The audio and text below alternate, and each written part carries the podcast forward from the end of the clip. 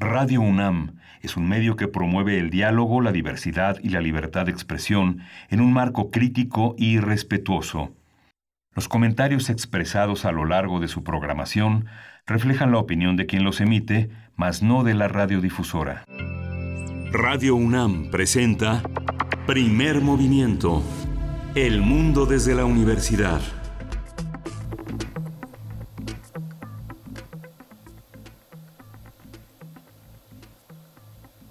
Hola, buenos días. Hoy es jueves 11 de junio y son las 7 de la mañana con 5 minutos. Estamos en primer movimiento aquí en Radio UNAM en Adolfo Prieto 133, pero en esta conducción la hacemos desde el resguardo domiciliario. Del otro lado de la línea está Berenice Camacho. Buenos días, Berenice. No está Berenice, pero bueno, hoy tenemos un día eh, muy interesante. Le damos la bienvenida a la radio universitaria de Chihuahua. En unos momentos más se incorpora mi compañera Berenice Camacho. Como hemos dicho en reiteradas ocasiones, estamos eh, transmitiendo a distancia, no nos vemos las caras eh, ni ella ni yo. Conducimos a través de una gran colaboración en la que está Arturo González en los controles técnicos y Uriel Gámez en la producción al frente el día de hoy.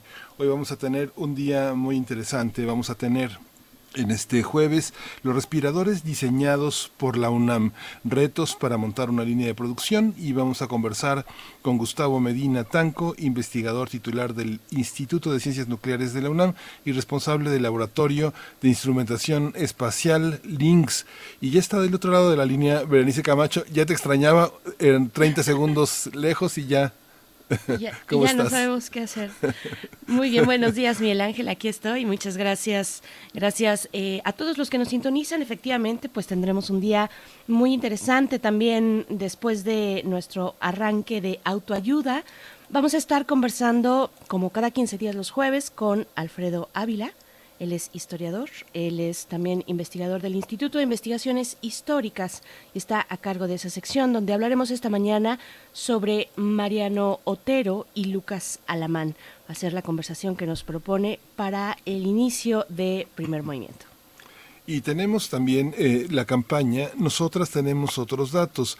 Vamos a conversarlo con Wendy Figueroa Morales. Ella es directora de la Red Nacional de Refugios AC y una mujer que ha estado eh, muy firme en, este, en esta manera de presentar la información sobre lo que acontece en el mundo de las mujeres. Por supuesto, eh, que es el mundo de todos y de todas. Pues bueno, vamos a estar con esta campaña interesante para después también mm, llegar a la iniciativa de paz de Egipto y Libia una mm, declaración, la declaración del Cairo. Así es que vamos a conversar con la doctora Paulina Berumen. Ella es especialista en temas políticos y de política pública sobre África. Ha estado con nosotros en múltiples ocasiones. Así es que será muy interesante ver lo que ocurre en esta iniciativa de paz entre Egipto y Libia. Sí, y el, bálsamo me toca a mí, eh, la poesía necesaria, pues ya está preparada y la mesa de hoy está dedicada a los mundos posibles, como todos los jueves. Vamos a hablar de un nuevo paradigma para el campo, la alimentación y la salud. Y este es el tema que preparó Alberto Betancourt, quien es historiador, profesor de la Facultad de Filosofía y Letras de la UNAM y un colaborador habitual de Primer Movimiento. Así es, y después de nuestra mesa de mundos posibles, vamos a tener la sección de derechos humanos, de también los jueves. En esta ocasión conversamos con Jacobo Dayan, el es coordinador de la Cátedra Nelson Mandela de Derechos Humanos en las Artes de la UNAM, y con él conversaremos sobre, bueno, qué importante tema, la reforma policial y de y procuración de justicia en México, bueno, ahora que ha estado justo en el centro del debate y de las protestas también y de la vida pública, lo que podemos tener de vida pública en estos momentos. Bueno, ha estado ahí la cuestión policial, lo estaremos conversando en esa sección con Jacobo Dayan. Y bueno, vamos a la información que cómo amanecimos hoy en el terreno del COVID. COVID-19. Ante la pandemia, sigamos informados. Radio UNAM. La Secretaría de Salud informó que el número de decesos por la enfermedad de la COVID-19 aumentó a 15.357. De acuerdo con el informe técnico ofrecido ayer por las autoridades sanitarias, los casos confirmados acumulados se incrementaron a 129.184 y el de sospechosos a 53.608. Claudia Sheinbaum, jefa de gobierno capitalino, presentó ayer el programa de detección, protección y resguardo de casos de coronavirus COVID-19, el cual contempla cinco ejes. Una campaña de información casa por casa, un protocolo de atención temprana, el fortalecimiento de Locatel, la detección de casos y sus contactos con rastreo telefónico y la entrega de kits a personas diagnosticadas. La Secretaría de Salud de la Ciudad de México informó que se analiza dar un día adicional de descanso al personal médico ante el desgaste y el agotamiento de enfermeras y médicas, médicos que atienden a pacientes enfermos de COVID-19. Olivia López, titular de esa dependencia, dijo que ese, ese descanso adicional se está valorando aprovechando la estabilidad en el número de hospitalizaciones. En la información internacional, Johnson Johnson anunció que en la segunda mitad de julio comenzará pruebas en humanos para una vacuna del coronavirus SARS-CoV-2. Mediante un comunicado, el grupo estadounidense dio a conocer sus planes de acelerar estos ensayos que tenía programados para septiembre ante los buenos resultados obtenidos hasta ahora. Este primer ensayo de la vacuna implica su aplicación en 1.045 adultos sanos de Estados Unidos y de Bélgica. Así es, y bueno, otra empresa farmacéutica de Estados Unidos también anunció que iniciará la fase de uno, la fase 1 de un ensayo clínico en personas a través de un tratamiento que utiliza anticuerpos neutralizantes. Mediante un comunicado, la compañía Eli Lilly informó que este tratamiento, denominado JS016, también ha sido administrado en China a un primer paciente sano por la empresa Junshi Bioscience, a quien, eh, con quien elabora esta posible cura. En información de la UNAM, la Universidad Nacional informó que no existen condiciones sanitarias para que la comunidad retome sus labores académicas y administrativas de manera presencial durante las próximas semanas. Mediante un comunicado, señaló que la Comisión Universitaria para la Atención del Coronavirus considera que la pandemia se encuentra en uno de sus momentos más álgidos y sus integrantes estiman que no están dadas las condiciones sanitarias para un regreso antes del 30 de junio. Nuestra casa de estudios reiteró que la reanudación presencial de las clases en todos los niveles y demás actividades académico-administrativas se llevará a cabo una vez que las condiciones así lo permitan, por lo que las autoridades continuarán desarrollándose, eh, las, las actividades, perdón, continuarán desarrollándose a distancia como hasta ahora lo han hecho. La UNAM mantendrá pendiente, se mantendrá pendiente de la situación sanitaria del país y emitirá informes periódicos a su comunidad sobre las condiciones del momento así como las posibilidades de un eventual retorno moderado y gradual a las instalaciones universitarias. También se hace un llamado a toda la comunidad universitaria a mantener el resguardo en casa a fin de cuidar su salud y la de sus familiares.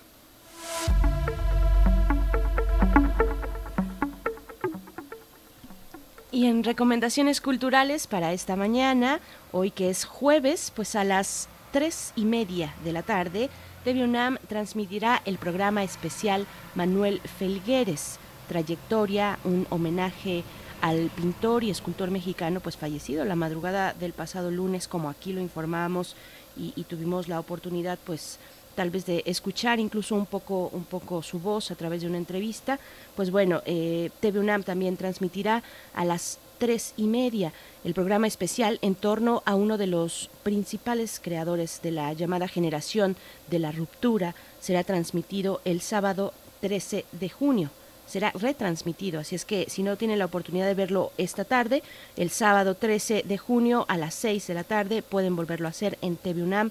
Y pues bueno, ahí está la recomendación cultural para esta mañana y nos vamos a ir con música.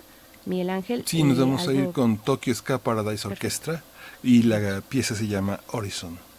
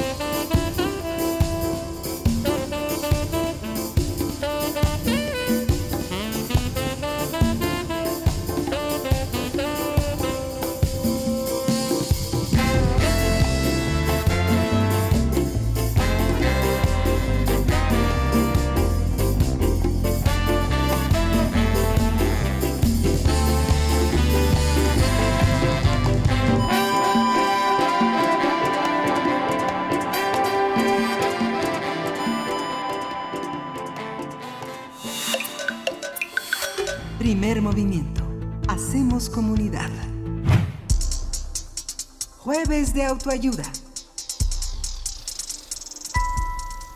Con el objetivo de contribuir y enfrentar la emergencia sanitaria, investigadores y estudiantes de la UNAM diseñaron un respirador para personas con COVID-19, el cual es portátil y más económico que uno comercial. En tan solo tres semanas, integrantes del Laboratorio de Instrumentación Espacial del Instituto de Ciencias Nucleares desarrollaron este equipo de emergencia que puede ser útil especialmente en regiones del país y hospitales menos favorecidos en cuanto a sus condiciones de operación. El investigador y responsable del laboratorio, Gustavo Medina Tanco, explicó que el ventilador ya pasó por tres rondas de pruebas en el Instituto Nacional de Enfermedades Respiratorias y dos sesiones más de calibración en el Instituto Nacional de Ciencias Médicas y Nutrición Salvador Subirán. El siguiente paso será probarlo en un modelo animal y después obtener el permiso de la COFEPRIS para que pueda ser usado como instrumento de emergencia el especialista señaló que con el apoyo de algunas empresas comenzaron a buscar los componentes, los componentes y estudiar cómo montar una línea de producción. El universitario añadió que esta pandemia ha demostrado que las soluciones a los grandes problemas de salud o desafíos de progreso y desarrollo pasan por la innovación y la ciencia, desde la generación de conocimiento básico hasta su aplicación en beneficio de la sociedad. Pues tendremos una conversación esta mañana sobre los respiradores de bajo costo diseñados por investigadores y estudiantes de la UNAM para atender a pacientes con COVID-19 y este día nos acompaña en la línea de primer movimiento Gustavo Medina Tanco. Él es investigador titular del Instituto de Ciencias Nucleares de la UNAM y responsable del Laboratorio de Instrumentación Espacial LINX. Y nos da mucho, mucho gusto poder conversar con usted, profesor, doctor Gustavo Medina Tanco. Bienvenido a Radio UNAM, a Primer Movimiento.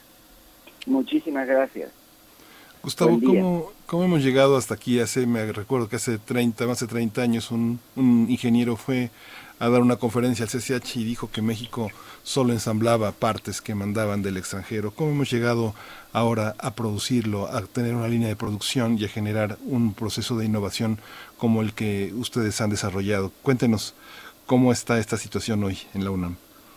Eh, bueno, miren, eh, yo creo que ha habido una gran evolución en las últimas décadas.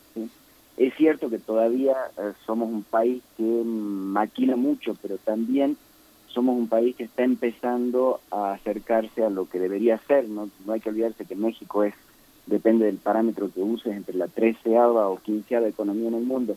Y entonces está comenzando cada vez más y más a volverse también un país que comienza a generar innovación. Eh, y ese es un proceso que se basa sobre la inversión a largo plazo en ciencia básica, en ciencias aplicadas, en tecnología y en la formación de recursos humanos. Es un proceso de transformación y es un proceso realmente que necesita ser eh, pues, propulsado y cuidado por políticas de, inversión a nivel de gobierno. La UNAM ciertamente ha jugado y juega un papel fundamental en eso, eh, en todo el país. Y, eh, y, en esta crisis lo ha demostrado mucho. ha demostrado que em, diferentes eh, laboratorios, diferentes eh, entidades eh, que a veces están haciendo proyectos de investigación en, ciencia básica y, aplicada que por ahí a la gente le cuesta verlas como relacionada con lo que sería el bienestar general de la población. No obstante, así van creando un capital humano, un capital de infraestructura y, un abanico de capacidades de saber hacer que pueden rápidamente reconvertirse esencialmente a cualquier aplicación en ciencia y tecnología. Eso se puede dar de forma natural y permanente para lo que son todas las actividades económicas y es lo que hace hoy en día que un país realmente avance en el contexto del mundo tecnológico en que estamos, pero también da la capacidad de que cuando aparecen estos llamados cisnes negros, como es esta, eh, esta pandemia, ¿sí? que, que si bien era eh, esperada en ciertos círculos más informados, pues para la gran mayoría de la población y, para la gran mayoría del gobierno del mundo nos tomó de sorpresa, eh, que es una cosa que requiere realmente de ciencia, de tecnología, de conocimiento para atacarla, o sea, esto no se puede atacar en forma dialéctica, hay que atacarla con conciencia, eh, pues toda esa capacidad se puede transformar. Y entonces de repente un laboratorio como el nuestro, por ejemplo, que es un laboratorio que hace tecnología espacial, que hacemos satélites, por ejemplo, tenemos un satélite esperando en India para ser lanzado ahí, congelado por esta pandemia, el año que viene estaremos lanzando eh, robots a la luna, etcétera, que para la gente, mucha gente se podrá preguntar, pero ¿qué, qué, ¿cómo eso se puede relacionar con la sociedad en forma directa? Pues acá tienes el ejemplo. En cuanto aparece un problema de estos, pues todo ese capital humano que se ha ido creando, toda esa infraestructura que se ha ido creando, rápidamente se puede reconvertir y tratar de buscar soluciones. Y eso lo estamos haciendo no solo nosotros, pero toda la UNAM en un abanico muy, muy grande de actividades y aplicaciones con las cuales pues nuestra casa de estudios está apoyando efectivamente a la sociedad, con ciencia, con tecnología y con innovación. Por supuesto. Nos dice, esto no se puede atacar de forma dialéctica. Yo creo que es una de las mejores frases que han circulado por estos micrófonos para describir la pandemia y es muy cierto y, hay, que, hay que hacer cosas y es lo que hacen los institutos de investigación en nuestra universidad. Yo quisiera, doctor Gustavo Medina Tanco, que nos hable de lo que se hace, de que nos dé un poquito una imagen de lo que ocurre dentro del laboratorio de instrumentación espacial eh, del cual usted es responsable y cómo llegan a este diseño que ya va bastante avanzado. Bueno, mira, en, en, marzo esencialmente, eh, pues vimos que eh, había una serie de, de necesidades que se iban a presentar en esta en este en la evolución de este problema que realmente necesitaban de pues de apoyo de la universidad eh, y nos pusimos a pensar cómo nosotros desde nuestra óptica desde nuestras capacidades de, investigadores, de investigadores en el área espacial, eh, podíamos apoyar a eso. Entonces encontramos dos áreas en las que creíamos que podíamos hacer una contribución. ¿sí? Eh, básicamente esta pandemia tiene una evolución, sí, tiene diferentes momentos con diferentes necesidades. Ahora, cuando es la fase más seria de la parte sanitaria exclusivamente, eh, pues lo que más se necesita, obviamente, siendo una enfermedad pulmonar, son ventiladores, por ejemplo, y eso es una cosa que está en falta no solo acá en México, en todo el mundo. Eh, la otra es salir eventualmente de todo el confinamiento, de esa eh, hibernación de lo que es la actividad social y económica en el país, y eso requiere de dos cosas, o testes, y en eso, por ejemplo, la Facultad de Ciencias está trabajando, o información, testes difícilmente vamos a necesitar todos los que se tendría que tener para efectivamente eh, tener una acción óptima, ¿no? Por, razones prácticas, simplemente, ¿no? Faltan insumos, etcétera, y tiempo. Eh, pero datos es otra cosa que también puede ayudar. Entonces también hicimos una aplicación que esencialmente ya está en el aire, eh, que cualquier persona puede utilizar en cualquier lugar del país, que lo que hace es combinar lo que son síntomas de las personas que ellas mismas aportan a esa plataforma, más sus preexistencias, eh, y eso lo actualizan permanentemente y esa información es volcada en mapas también y por lo tanto puede estar disponible geográficamente como mapas de riesgo, tanto para la utilización por parte de los usuarios de la aplicación como también por entidades de gobierno que quieran tomar decisiones informadas al respecto de eh, instalación de infraestructura o ritmo de apertura de diferentes de localidades o, sectores de las ciudades. Eh, con respecto a, esta parte de ventiladores, entonces, que la más urgente, lo que se hizo fue inmediatamente formar un pequeño grupo eh, para volverlo muy dinámico también, con, con alumnos, tres alumnos y yo, todos voluntarios, porque obviamente trabajar en esto también implica un cierto riesgo. Como bien dijiste, hubo que hacer eh, primero conversar con gente del INER también y todo para tener una retroalimentación, porque obviamente uno no es médico eh, y hay que buscar a los especialistas, como siempre, pues los especialistas tienen las respuestas. Eh, y también hacer mediciones ahí en el INER, hacer mediciones en nutrición, donde está el único eh, simulador de pulmones que hay acá en la Ciudad de México, y creo que uno de uno o dos que hay en el país, durante tres sesiones. También ya hemos pasado con el apoyo invalorable de la Facultad de Medicina Veterinaria y Zootécnica por pruebas nuestras propias, muy, muy serias, muy, muy detalladas, con animales, con porcinos, para tratar de reproducir lo mejor posible las condiciones de, uso humano. Eh, todo esto se hizo al tiempo récord realmente, se ha hecho más o menos en, cuatro semanas, completo cuatro semanas y media.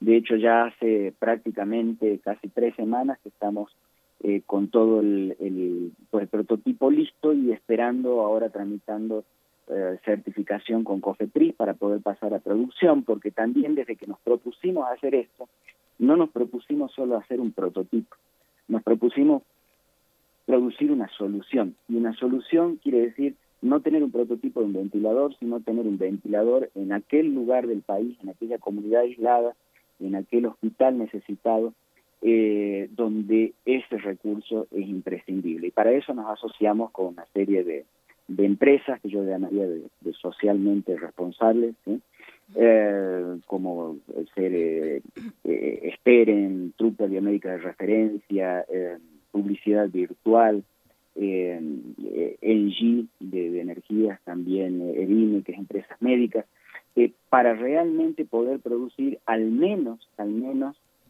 100 ventiladores en forma gratuita, eh, pero muy probablemente tendremos condiciones de producir más de ellos también en forma gratuita para ser distribuidos.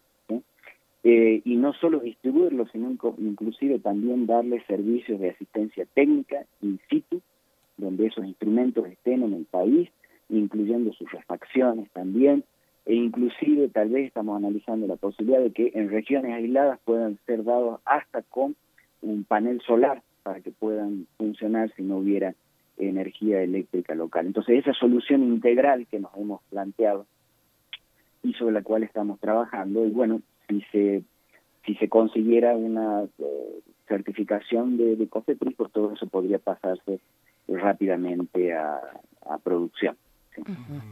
¿Cuál es el promedio de vida de un ventilador como estos? ¿Cómo está estructurado y cuáles son los puntos más frágiles? Pero que nos cuente un poco cómo está estructurado, por qué es tan complejo, por qué vemos tantas personas alrededor de una cama con tantos aparatos, qué miden, cuál es lo más difícil, qué antecedentes en el terreno científico tenemos como para tener el control de el, mayor control en algunas en algunas cosas medir oxigenación presión ritmo cardíaco no sé cómo está estructurado qué es lo que mide y, cómo salva a una persona de la muerte bueno mira eh, respirar es una cosa sorprendente sorprendente porque lo hacemos desde que nacemos hasta que nos morimos pues, todos los días de nuestra vida y lo hacemos sin pensar no eh, a menos que, que, estemos abajo del agua no en general pero, pero respirar es un proceso eh, sorprendentemente complejo, eh, mucho más de lo que uno imagina. Entonces, uno tendería a pensar que eh, si hay que darle a alguien la máquina para respirar, pues, pues, básicamente no sería muy diferente de un inflador, ¿no? O sea, largamos aire y retiramos, pero no, es muchísimo más que eso eh, los alveolos que están dentro de los pulmones son frágiles, pueden ser dañados en ese proceso. Eh, el cuerpo humano está preparado para respirar y lo hace naturalmente por presión negativa, es decir, él expande la capacidad torácica y entra el aire. Acá con un ventilador es lo opuesto, uno tiene que presionar para introducir el aire a los pulmones eh, las mezclas de gases tienen que ser balanceadas, uno tiene que ser capaz de poner oxígeno en diferentes proporciones según las necesidades de ese paciente y retirar eh, el CO2 que está ahí. Todo eso tiene sus complicaciones. Y hay diferentes modos de operación también. Uno puede eh, dar una cantidad constante en volumen de aire o puede dar una presión constante, etcétera. aparte, en general, cuando un paciente llega a necesitar un ventilador es porque pues realmente está en una situación muy crítica y muy delicada. Eh, entonces ya, ya es un proceso que aparte de eso en general se hace invasivo en esas condiciones, es decir, eh, no es con una mascarilla, sino se le introduce como una sonda directamente. Eh, para poderle inyectar aire directamente en las vías respiratorias. Entonces, todo eso es un proceso delicado, con una tecnología delicada y que, delicada y que en general se hace en, en un ambiente eh, ya bastante complejo en general de la situación de paciente. Eh, entonces, ventiladores pueden ser máquinas sumamente complejas y, costosas. Una máquina eh, realmente, digamos, de las que se usa en una terapia intensiva y, es top de línea, pues puede estar costando 30 mil a 50 mil dólares. Eh, y tienen un gran espectro de funcionalidad. El tipo de ventiladores que nosotros estamos haciendo ahora son ventiladores para una emergencia, son ventiladores para esta emergencia sanitaria, realmente para salvar las condiciones de los pacientes eh, en, un rango más limitado de, eh, de aplicación. Y por lo tanto tiene menores capacidades, obviamente, que uno de estos instrumentos caros. Aún así, es un instrumento sofisticado. Es un instrumento que en forma confiable durante varios días puede dar ventilación invasiva, es decir, a un paciente que está entubado, eh, con todo un amplio espectro de diferentes frecuencias respiratorias, de diferentes razones entre tiempos de inspiración y expiración, a diferentes volúmenes controlados, eh, que es capaz de mantener una presión constante, mínima, por ejemplo, para que no se aplasten los, alveolos al, hacer la expiración, que tiene toda una serie de alarmas de control para detectar situaciones anómalas que puedan ser de, riesgo en todo ese proceso de, respiración y que inclusive también puede trabajar en un modo en que eh, un paciente, por ejemplo, en general cuando llega a ese estado, en esta emergencia, puede estar inconsciente completamente, entonces todo el proceso de respiración es hecho en forma mandatoria, si quieres, por, por la máquina, pero aún así el paciente puede, por ejemplo, comenzar a despertarse y él requerir respirar, o sea, de motus propio tratar de, hacer una inspiración, por ejemplo, y la máquina tiene que ser capaz de detectar ese intento por parte del paciente para darle esa respiración, si no el paciente empezaría a luchar contra la máquina. Eh, pues el ventilador nuestro lo, lo, puede hacer también a todo eso, ¿sí? Y, y es un instrumento pues barato, lo hemos conseguido hacer barato y con piezas que se puedan conseguir en este momento, lo que es también una gran limitación. Pero para que te des una idea, un instrumento que en vez de costar 50 mil dólares, pues cuesta ya producido eh, pues menos de mil. Eh, y que mm, eh, a pesar de su simplicidad, de su simplicidad es bastante complejo, bastante complejo. Eh, de hecho, por ejemplo, el, JPL de la NASA produjo también un ventilador así de emergencia que creo que ya fue aprobado por la FDA. Pues, y el nuestro eh, tiene, yo creo que las mismas o menos limitaciones todavía que el fabricado por, ellos, el, diseñado por ellos. Em, entonces digamos que eh, pues es una cosa relativamente simple si comparada con lo que es un instrumento de frontera en esta área, pero aún así un instrumento sofisticado. Pero no deja de ser un instrumento emergencial, por lo tanto, si funciona, funciona con una certificación temporaria, lo que quiere decir que acabada la crisis, eh, pues ya no se debe poder distribuir ni utilizar más, o sea, tiene una, como si te dijera, una, fecha de expiración. Si se los quiere seguir usando más allá, pues ya tendrían que pasar por un proceso de certificación completa, normal, por la que pasaría uno de esos otros instrumentos muy sofisticados, y cumplir con un nivel más alto de requerimiento. Doctor, eh, bueno, todos confiamos y queremos y esperamos que COFEPRIS eh, apruebe en su momento, que pues esto apremia, pero ¿qué implicaría, una vez tengamos esa aprobación, qué implicaría para un país como México, pues levantar, levantar una línea de producción en productos tan importantes e y, con innovación tecnológica y científica como lo es lo son estos respiradores. La directora de CONACYT decía un par de semanas atrás en la conferencia, cuando estuvo en la conferencia de, de salud, decía que se asoma en el panorama de nuestro país eh, la posibilidad de una industria de la innovación científica, apoyada por la innovación científica, a partir pues de, lo apremiante que ha sido esta pandemia y responder ante esta pandemia que lo hacen instituciones pues como la nuestra, como la UNAM. ¿Qué implica una cadena de producción, una línea de, producción? Mire, estamos en un proceso de innovación tecnológica, como te decía, nuestro laboratorio, por ejemplo, ya tiene un satélite 100% mexicano eh, listo en India para ser lanzado. ¿sí? No ha sido lanzado antes simplemente por, por esta pandemia que ha paralizado todo el movimiento en el mundo. El año que viene pues estaremos poniendo nueve robots enteramente mexicanos en la Luna. Eh, o sea, vivimos en un proceso y eso ciertamente hablo del mío porque es el laboratorio que conozco, pero obviamente otros colegas en otros laboratorios, en otras instituciones, están todos tratando de hacer lo más posible para producir ese cambio en el país dentro de las universidades y tratando de vincularse con empresas también, porque eso es una dinámica que tiene que ser hecha por todos en conjunto. Lo que trae esta pandemia yo creo que es casualmente una necesidad apremiante de disparar una serie de esos procesos de innovación tecnológica en un tiempo muy corto. Y el lograrlo, yo creo que lo más importante, y el lograrlo, cuando digo lograrlo, es no solo lograr prototipos, es lograr cosas producidas. Porque si la innovación queda solamente dentro de las puertas de los laboratorios, pues no es muy útil que digamos. Hay que encontrar la forma de vincularla y sacarla a la sociedad. Eh, pero entonces, si se logra esos procesos, y ahora se están logrando, yo creo que lo más importante es que la sociedad como tal, y esto quiere decir los empresarios, la gente de la calle, eh, todo el mundo, eh, ve que México puede. Y eso produce autoconfianza.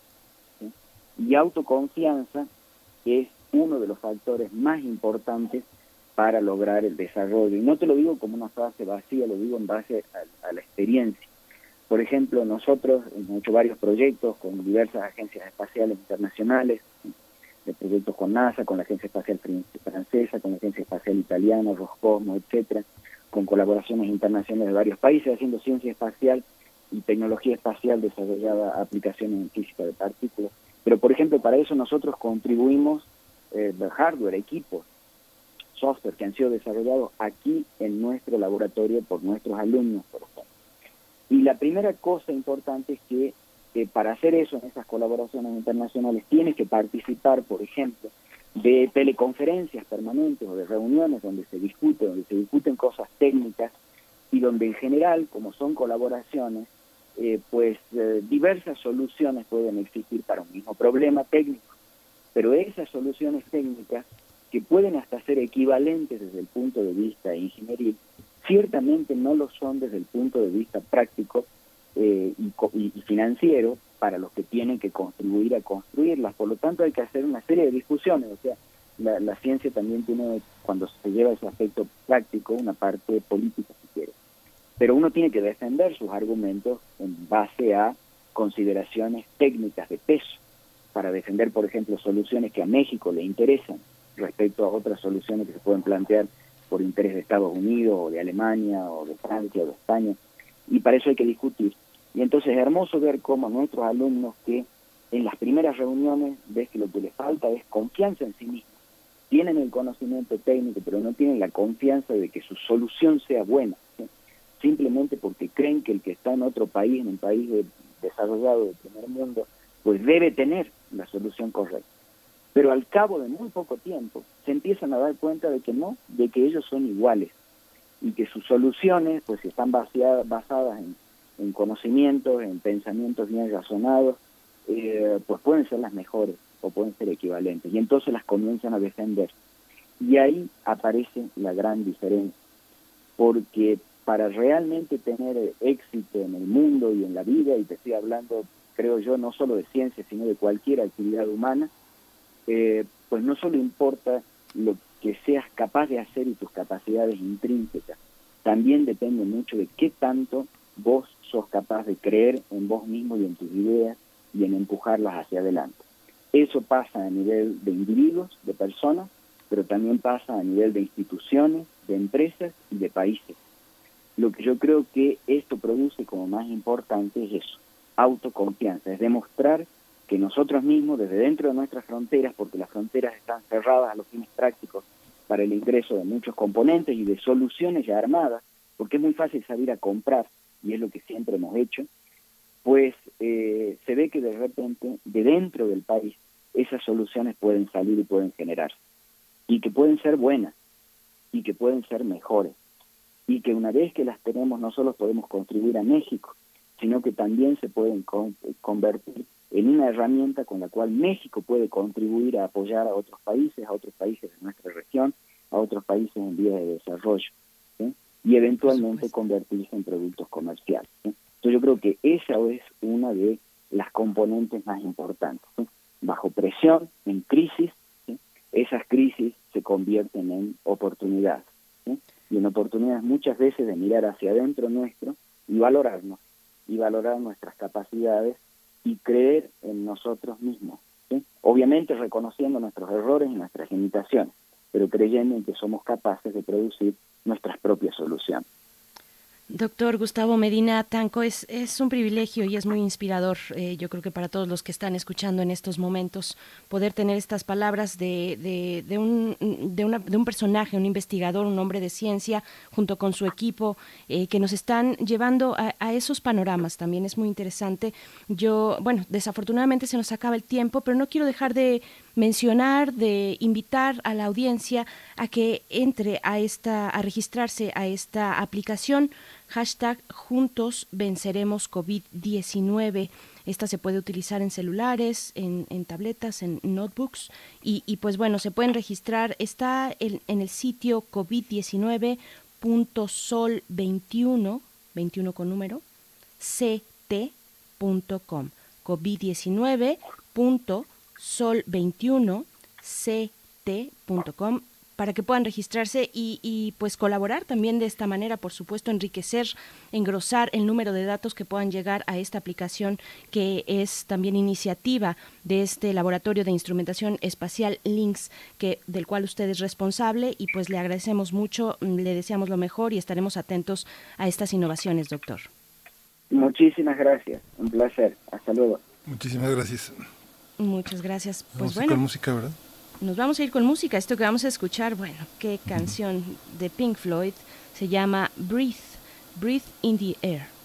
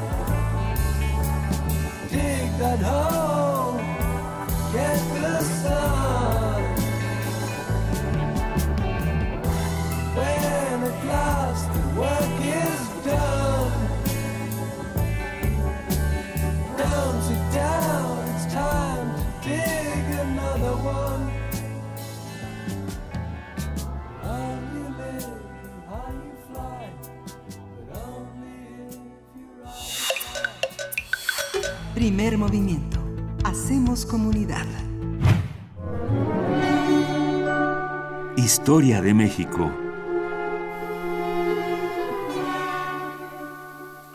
Pues ya está, ya está en la línea eh, nuestro amigo, nuestro colaborador, el doctor Alfredo Ávila, historiador, miembro del Instituto de Investigaciones Históricas, en esta sección que titulamos Historia de México, pero es mucho más. Mariano Otero y Lucas Alamán es el tema de hoy. Buenos días, Alfredo. Hola, buenos días, Miguel Ángel. ¿Cómo ¿Qué tal, doctor, doctor Alfredo Ávila? Bienvenido. Buenos días, Berenice, y buenos días al auditorio. Y, yo encantado de estar escuchando a Pink Floyd antes de, empezar. ¿Verdad que sí? Lástima que son muy largas y el tiempo en radio es corto. Y queremos escuchar de Historia de México. Te escuchamos, eh, Alfredo Ávila. Bueno, pues vimos en, en la semana el, que, que tanto el presidente Enrique Krause eh, hicieron comparaciones eh, anacrónicas desde mi punto de vista sobre eh, personajes de la actualidad y, los del siglo XIX. Para, para Enrique Krause, el gobernador de Jalisco es el, el, heredero de la, de la tradición liberal de Mariano Otero y, y el presidente Lucas de Lucas Alamán. Eh, con todo y que son personajes tan tan diferentes, me refiero a, Krause y al presidente López Obrador, pero ambos comparten una misma forma de pensar la historia. Eh, una historia en blanco y negro, una historia en la que hay buenos y malos, y curiosamente una historia en la que coinciden también en quiénes son los buenos y quiénes son los malos. Es decir, eh, Mariano Otero forma parte de los buenos eh, eh y, y, y, por la reacción del de, doctor Krause, pues eh, eh, Lucas Alamán también forma parte de los malos, salvo en aquello de ser historiador, que, reconoció que, era, un buen historiador. Entonces, es, muy curioso cómo, cómo posiciones políticas contrarias actuales recurren a la misma historia, que no es otra sino la vieja historia de bronce que ya había descrito y criticado don Luis González eh, desde hace muchas décadas. Y lo que, lo que me gustaría eh, eh, hacer es ver quiénes son estos personajes, quiénes son Lucas Alamán y quiénes son Mariano Otero. Me imagino que mucha gente que escuchó estas declaraciones se habrá quedado con la duda de, quiénes son. Voy a empezar, voy a empezar eh, Mariano Otero, porque además Otero eh, es mucho más joven que, que Alamán. Otero nació ya casi al final del periodo colonial, cuatro años antes de que cayera Nueva España, y por desgracia murió, murió muy joven eh, por el cólera. Eh, eh, entonces su, carrera no fue tan larga como pudo haber sido. Él fue abogado, nacido en Guadalajara, que tuvo una carrera como abogado muy, muy importante. Lo sabemos revisando los archivos de notarías. Constantemente aparece Mariano Otero como representante de distintos grupos y de las más diversas personas, desde liberales hasta los más encumbrados aristócratas de, la época. Él era, un buen abogado que sabía moverse en, esos medios. Eh, pero también es muy recordado eh, por los eh, juristas actuales, por los constitucionales, por sus primeras propuestas en torno al juicio de amparo, en torno a la protección de los derechos individuales que hacen que, la gente vinculada con el derecho, vinculada con, con la historia constitucional, consideren que Otero es uno de los grandes del siglo XIX. Y también es muy recordado por eh, un ensayo que publicó en 1842 acerca de las condiciones de eh, la República, eh, de cómo desde que México nació la desigualdad, la precariedad regiones. Y cuando digo desigualdad no me refiero únicamente a desigualdad económica, sino a desigualdad regional incluso, pues estaban ocasionando toda la inestabilidad del, del país. Eh, sin embargo, eh, también hay que, hay que tener en cuenta que ese ensayo, ese famoso ensayo sobre las condiciones eh, sociales de la República, fue publicado no de manera inocente, es decir, Mariano Otero no era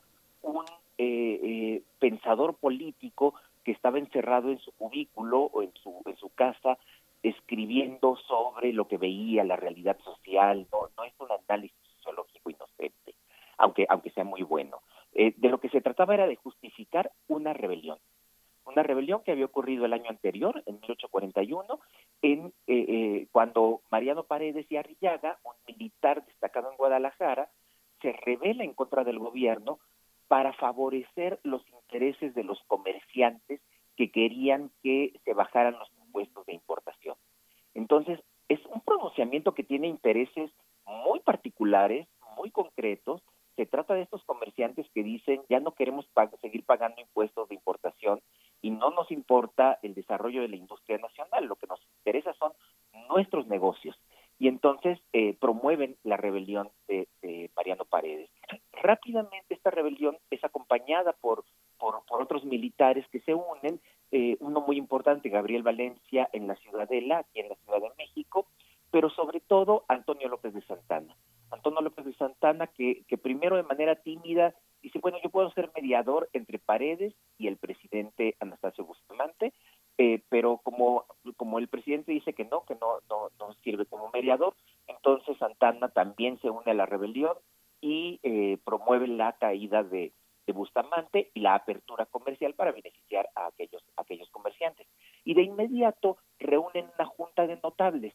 Imagínense un congreso, pero un congreso que no es electo por los ciudadanos, es decir, una cosa completamente antidemocrática y Mariano Otero participa en esa junta de notables. Entonces, bueno, lo, que, lo que quiero mostrar es cómo este liberal que ha pasado a la historia como un ejemplo del buen liberal, pues también colaboró con Santana, colaboró con un golpista como Mariano Paredes en beneficio de los intereses particulares de un grupo con, con intereses económicos, los, los mercaderes, los comerciantes internacionales, y, eh, y además participa en la elaboración de las bases orgánicas de la República, una especie de constitución, hecha no por un Congreso electo, eh, no digamos ya democráticamente, ni siquiera, ni siquiera electo, sino designado por los ganadores del pronunciamiento eh, como una junta de notables, la cosa más aristocrática que uno puede, puede imaginarse. Entonces, ¿y cómo explicamos esto? Bueno, si, si nos empeñamos en pensar que los liberales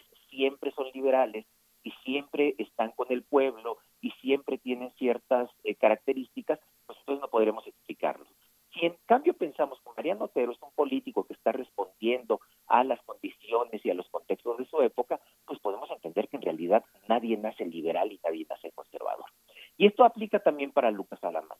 Lucas, a Lucas Alamán lo recordamos como el fundador del Partido Conservador, pero se nos olvida que el Partido Conservador fue fundado hacia 1843 10 años antes de la muerte de, don Lucas.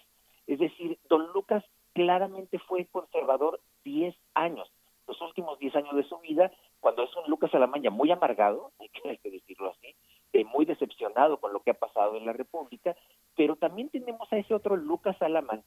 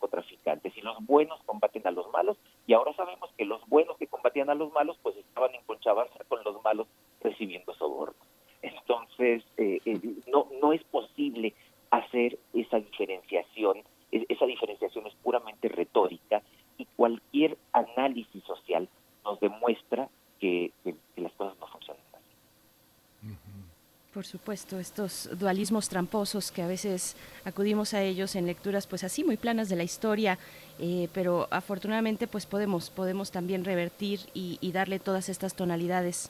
Eh, te agradecemos mucho, doctor Alfredo Ávila, y pues nos escuchamos la próxima, la próxima, no, en 15 días contigo. No sé si Miguel Ángel quieras también eh, agregar algo. No, no, es muy claro y muy sugerente la lectura de Alfredo. O digamos que coloca en escena dos personajes que son muy visibles, pero sí es un hábito mental historiar de esa manera y transpolar así, ¿no?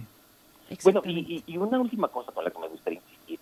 Esta forma de, ver la realidad y de ver la historia en blanco y negro es tan común que incluso, y, aquí retomo lo que empecé, con lo que empecé esta charla, que incluso personajes que son de signo político, ideológico, tan distintos como Enrique Krause y Andrés Manuel López Obrador, la comparten. Es decir, e, e, ellos piensan exactamente la historia en los mismos términos y eh, todavía para mayor INRI, como decían los abuelos, eh, curiosamente los buenos eh, para uno son los buenos para el otro y los malos para uno son los malos para otro. Es, decir, es exactamente el mismo cajón y, la misma interpretación de la historia que tienen. Por supuesto. No sé si era Rancière, no recuerdo qué filósofo francés, pero decía, la diferencia es cuando dos personas opinan de manera distinta sobre el mismo hecho. Él ponía el ejemplo del blanco, del color blanco, cuando para ti blanco es una cosa, pero para mí es otra. Ahí, ahí está la diferencia. Estamos hablando de lo contrario aquí. Te agradecemos mucho, doctor Alfredo Ávila. Te mandamos un abrazo. Gracias y buenos días. Pues ya nos vamos a la siguiente hora. Despedimos a nuestros amigos de la Universidad de Chihuahua, de la Radio Universitaria de Chihuahua. Nos escuchamos mañana de 6 a 7 de la mañana, de 7 a 8 en el horario de la Ciudad de México. Así es, y antes de despedirnos nada más queremos mandarle un saludo a Jorge Cortés, que nos escucha desde el Estado de México y que ahorita está trabajando en, en el transporte público.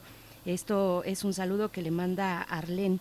Eh, para bueno pues en este en esta mañana gracias Jorge por permitirnos acompañarte durante tu jornada laboral y pues ahora sí nos vamos al corte de la hora.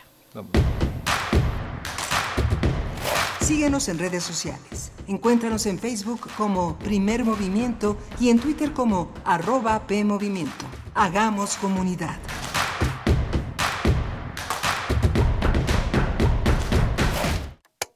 Maestro prevenido, vamos a grabar. Adelante. Soy Óscar de la Borbolla y quiero invitarlos a escuchar un nuevo programa, Las Esquinas del Azar.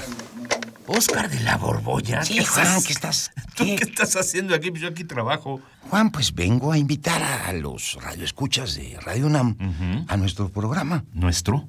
Es un espacio de diálogo para platicar de todo y en todos los lugares donde se puede platicar y a veces hasta donde no se puede o no se debe.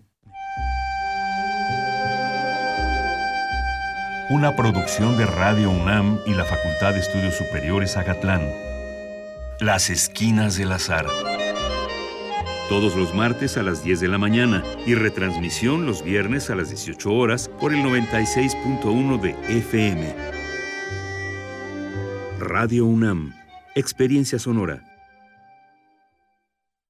¿No sientes apoyo por parte de tu esposo, tus hijos, tu familia y no sabes qué hacer? ¿Crees que la solución la encuentras al beber? Nosotros te entendemos. Acércate, te estamos esperando.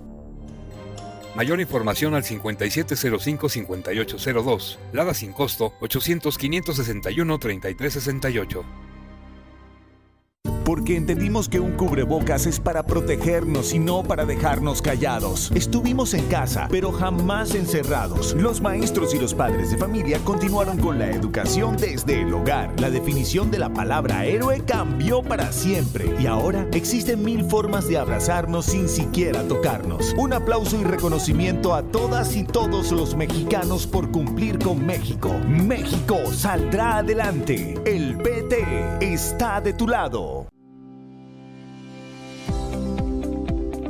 Con el propósito de promover y reconocer la investigación científica, Fundación UNAM lanza la convocatoria al premio Val UNAM Ciencias de la Tierra 2020. Podrán participar aquellos alumnos que hayan obtenido su título profesional o grado académico en la UNAM durante 2019, cuyo trabajo aborde temas relacionados a geología, minería, petróleo y química metalúrgica se premiarán las tres mejores investigaciones en las categorías de licenciatura, maestría y doctorado. La fecha límite de inscripción es el 7 de agosto de 2020. Consulta las bases en www.fundacionunam.org.mx o al teléfono 53 400 910.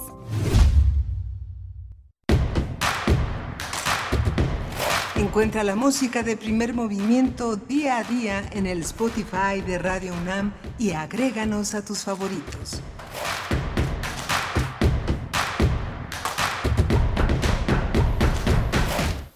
Son las 8 con 4 minutos de la mañana, hoy es jueves jueves 11 de junio de 2020 y estamos aquí iniciando nuestra segunda hora de transmisión.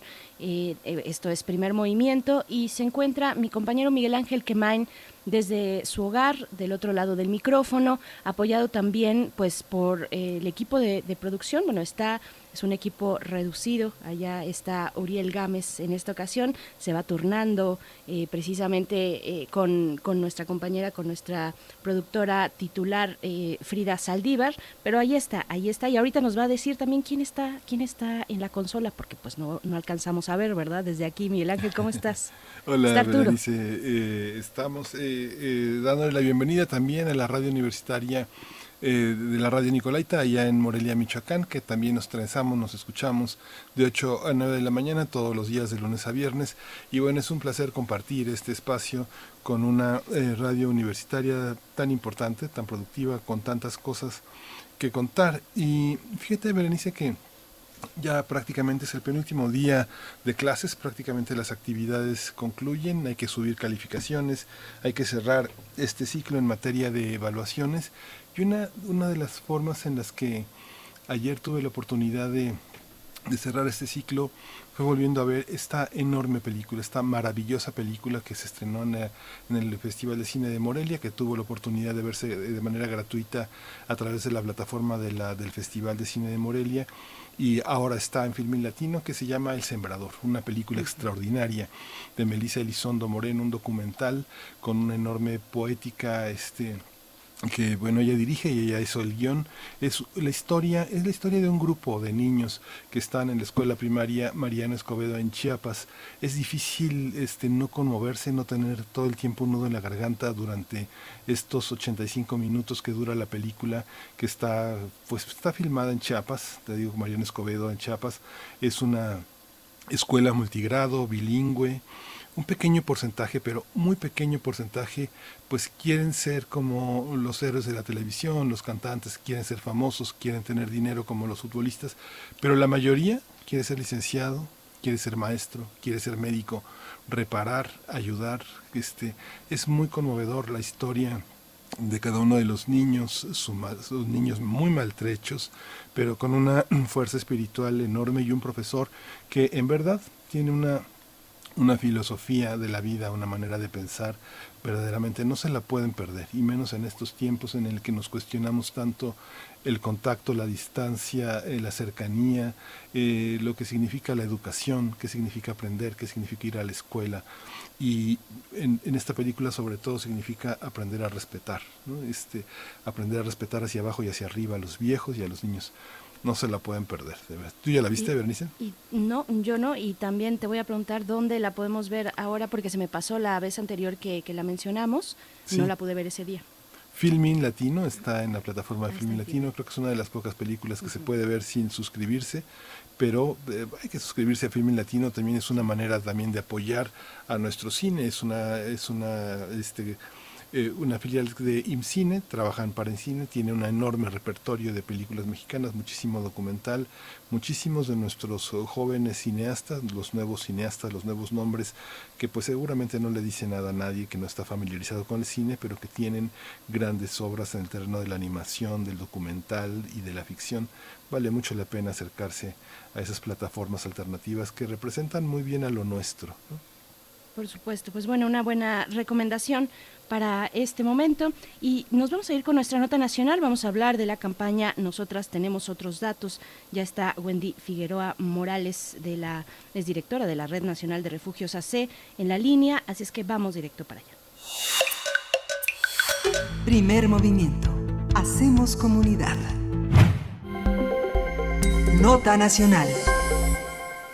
La red Nosotras tenemos otros datos fue creada por activistas de todo el país con el fin de visibilizar la violencia contra las mujeres que se vive en México. Esta campaña surgió luego de que el presidente López Obrador en varias ocasiones eh, rechazó que la violencia contra las mujeres es un problema grave en el país y también porque aseguran que no se han incrementado las agresiones durante el confinamiento por la COVID-19. Por esta razón, activistas, eh, políticas, mujeres en la política, ciudadanas y organizaciones civiles se han encargado de documentar y denunciar la violencia contra las mujeres. Asimismo, exigen políticas públicas y recursos para hacer frente a esta situación. Nosotras tenemos otros datos, se compromete a dar seguimiento al trabajo de los servidores públicos para vigilar y supervisar que realmente visibilicen a las mujeres en la política y destinen recursos de forma transparente, eficaz y eficiente para cumplir este objetivo. Mediante un video destinado al Gobierno de México, la red ha exigido que se respeten los derechos de las mujeres en 10 puntos, en los que piden una vida libre de violencia, tanto en lo público como en lo privado. Entre las exigencias están el derecho a no ser discriminadas y que todas las autoridades de justicia prevengan, investiguen y sancionen toda forma de violencia en contra de las mujeres. A través de su página web y sus redes sociales, esta campaña convoca a todas las mujeres para que se sumen a este ejercicio de Contraloría Ciudadana, ya sea para solicitar, buscar, denunciar o recibir información de interés público. Pues bueno, esta mañana tendremos una conversación sobre la campaña Nosotras tenemos otros datos. Y este día nos acompaña en la línea Wendy Figueroa Morales. Ella es directora de la Red Nacional de Refugios AC es psicóloga feminista con experiencia en la defensa de los derechos humanos y el abordaje de las violencias contra las mujeres y nos da mucho gusto platicar contigo esta mañana. Gracias por aceptar. Wendy Figueroa Morales, bienvenida. Hola, Berenice Miguel Ángel, un placer estar con ustedes. Gracias, Wendy. Eh, gracias, Wendy Figueroa. ¿En qué consiste el objetivo fundamental de la campaña? ¿Reclutar eh, contralores eh, ciudadanos para que puedan estar eh, vigilando eh, los manejos de justicia, de probidad, de no discriminación de la burocracia mexicana? Mira, básicamente justo es, más que reclutar, es hacer una suma de actores y actoras, principalmente mujeres, aunque hay varios hombres que se han sumado, pero bueno, este movimiento busca sumar a toda la ciudadanía, a todas las mujeres precisamente desde el lugar donde estén, comunidades, barrios, escuelas, universidades, activistas, organizaciones de la sociedad civil, para precisamente poder ejercer nuestro derecho a pues la rendición de cuentas, a la transparencia de lo que se está haciendo dentro de nuestros estados, dentro de nivel nacional, para atender, prevenir, sancionar y eliminar las violencias contra las mujeres y hacer visible, sobre todo lo invisible que se quiere pues tapar en este país y que no podemos seguir permitiendo estas situaciones porque al final estamos hablando de vidas humanas. Y eso es muy importante poner en el centro de la actuación y ahí es cuando nos convocamos todas justamente desde una diversidad, es un movimiento feminista, horizontal, donde está integrado por todas estas diversidades y con ese principal objetivo y sobre todo un principio rector, que son los derechos humanos, la perspectiva de género y los feminismos. Desde, desde el nombre, eh, nosotras tenemos otros datos, desde el nombre ya anuncian pues una distancia, un, un, extrañamiento, por decirlo así, con lo dicho o lo que ha dicho o cuál ha sido el tratamiento del gobierno federal respecto a la problemática de la violencia contra las mujeres descríbenos un poco ese, esa, esa distancia, eh, Wendy, y, que finalmente es la que impulsa a levantar esta campaña. Eh, ¿Cómo han visto la actuación del gobierno central en estos momentos puntualmente con la... Y me refiero al gobierno central no solamente al presidente Andrés Manuel López Obrador, sino a las instancias que gestionan precisamente las posibilidades de que las mujeres tengamos una, una vida libre de violencia en este país. ¿Cómo han visto esta situación durante la pandemia? Pues bueno, justo lo dijiste muy bien, Berenice, desde el propio nombre de esta red reflejamos que no solamente tenemos otros datos, sino otras historias de vida. Es muy importante para nosotras ejercer precisamente nuestro derecho al acceso a la información de nuestros gobiernos, representantes populares y órganos de procuración e impartición de justicia. Y hemos visto que al momento de hacer esta procuración de justicia, pues hay una cadena de revictimizaciones, de omisiones, de negligencias y muchas de ellas de impunidad, donde pues cuatro de cada diez mujeres asesinadas eh, pudieron haberse prevenido estos feminicidios porque las mujeres hicieron una denuncia previa. Y no visibilizar esta situación, hacer declaraciones de no incremento de las violencias contra las mujeres, y tratar de identificar este incremento a través de las denuncias es tener precisamente una visión totalmente limitada, donde estamos segmentando la actuación y que esto obstaculiza para todas las mujeres el acceso a la justicia, como lo hemos estado reflejando, evidenciando.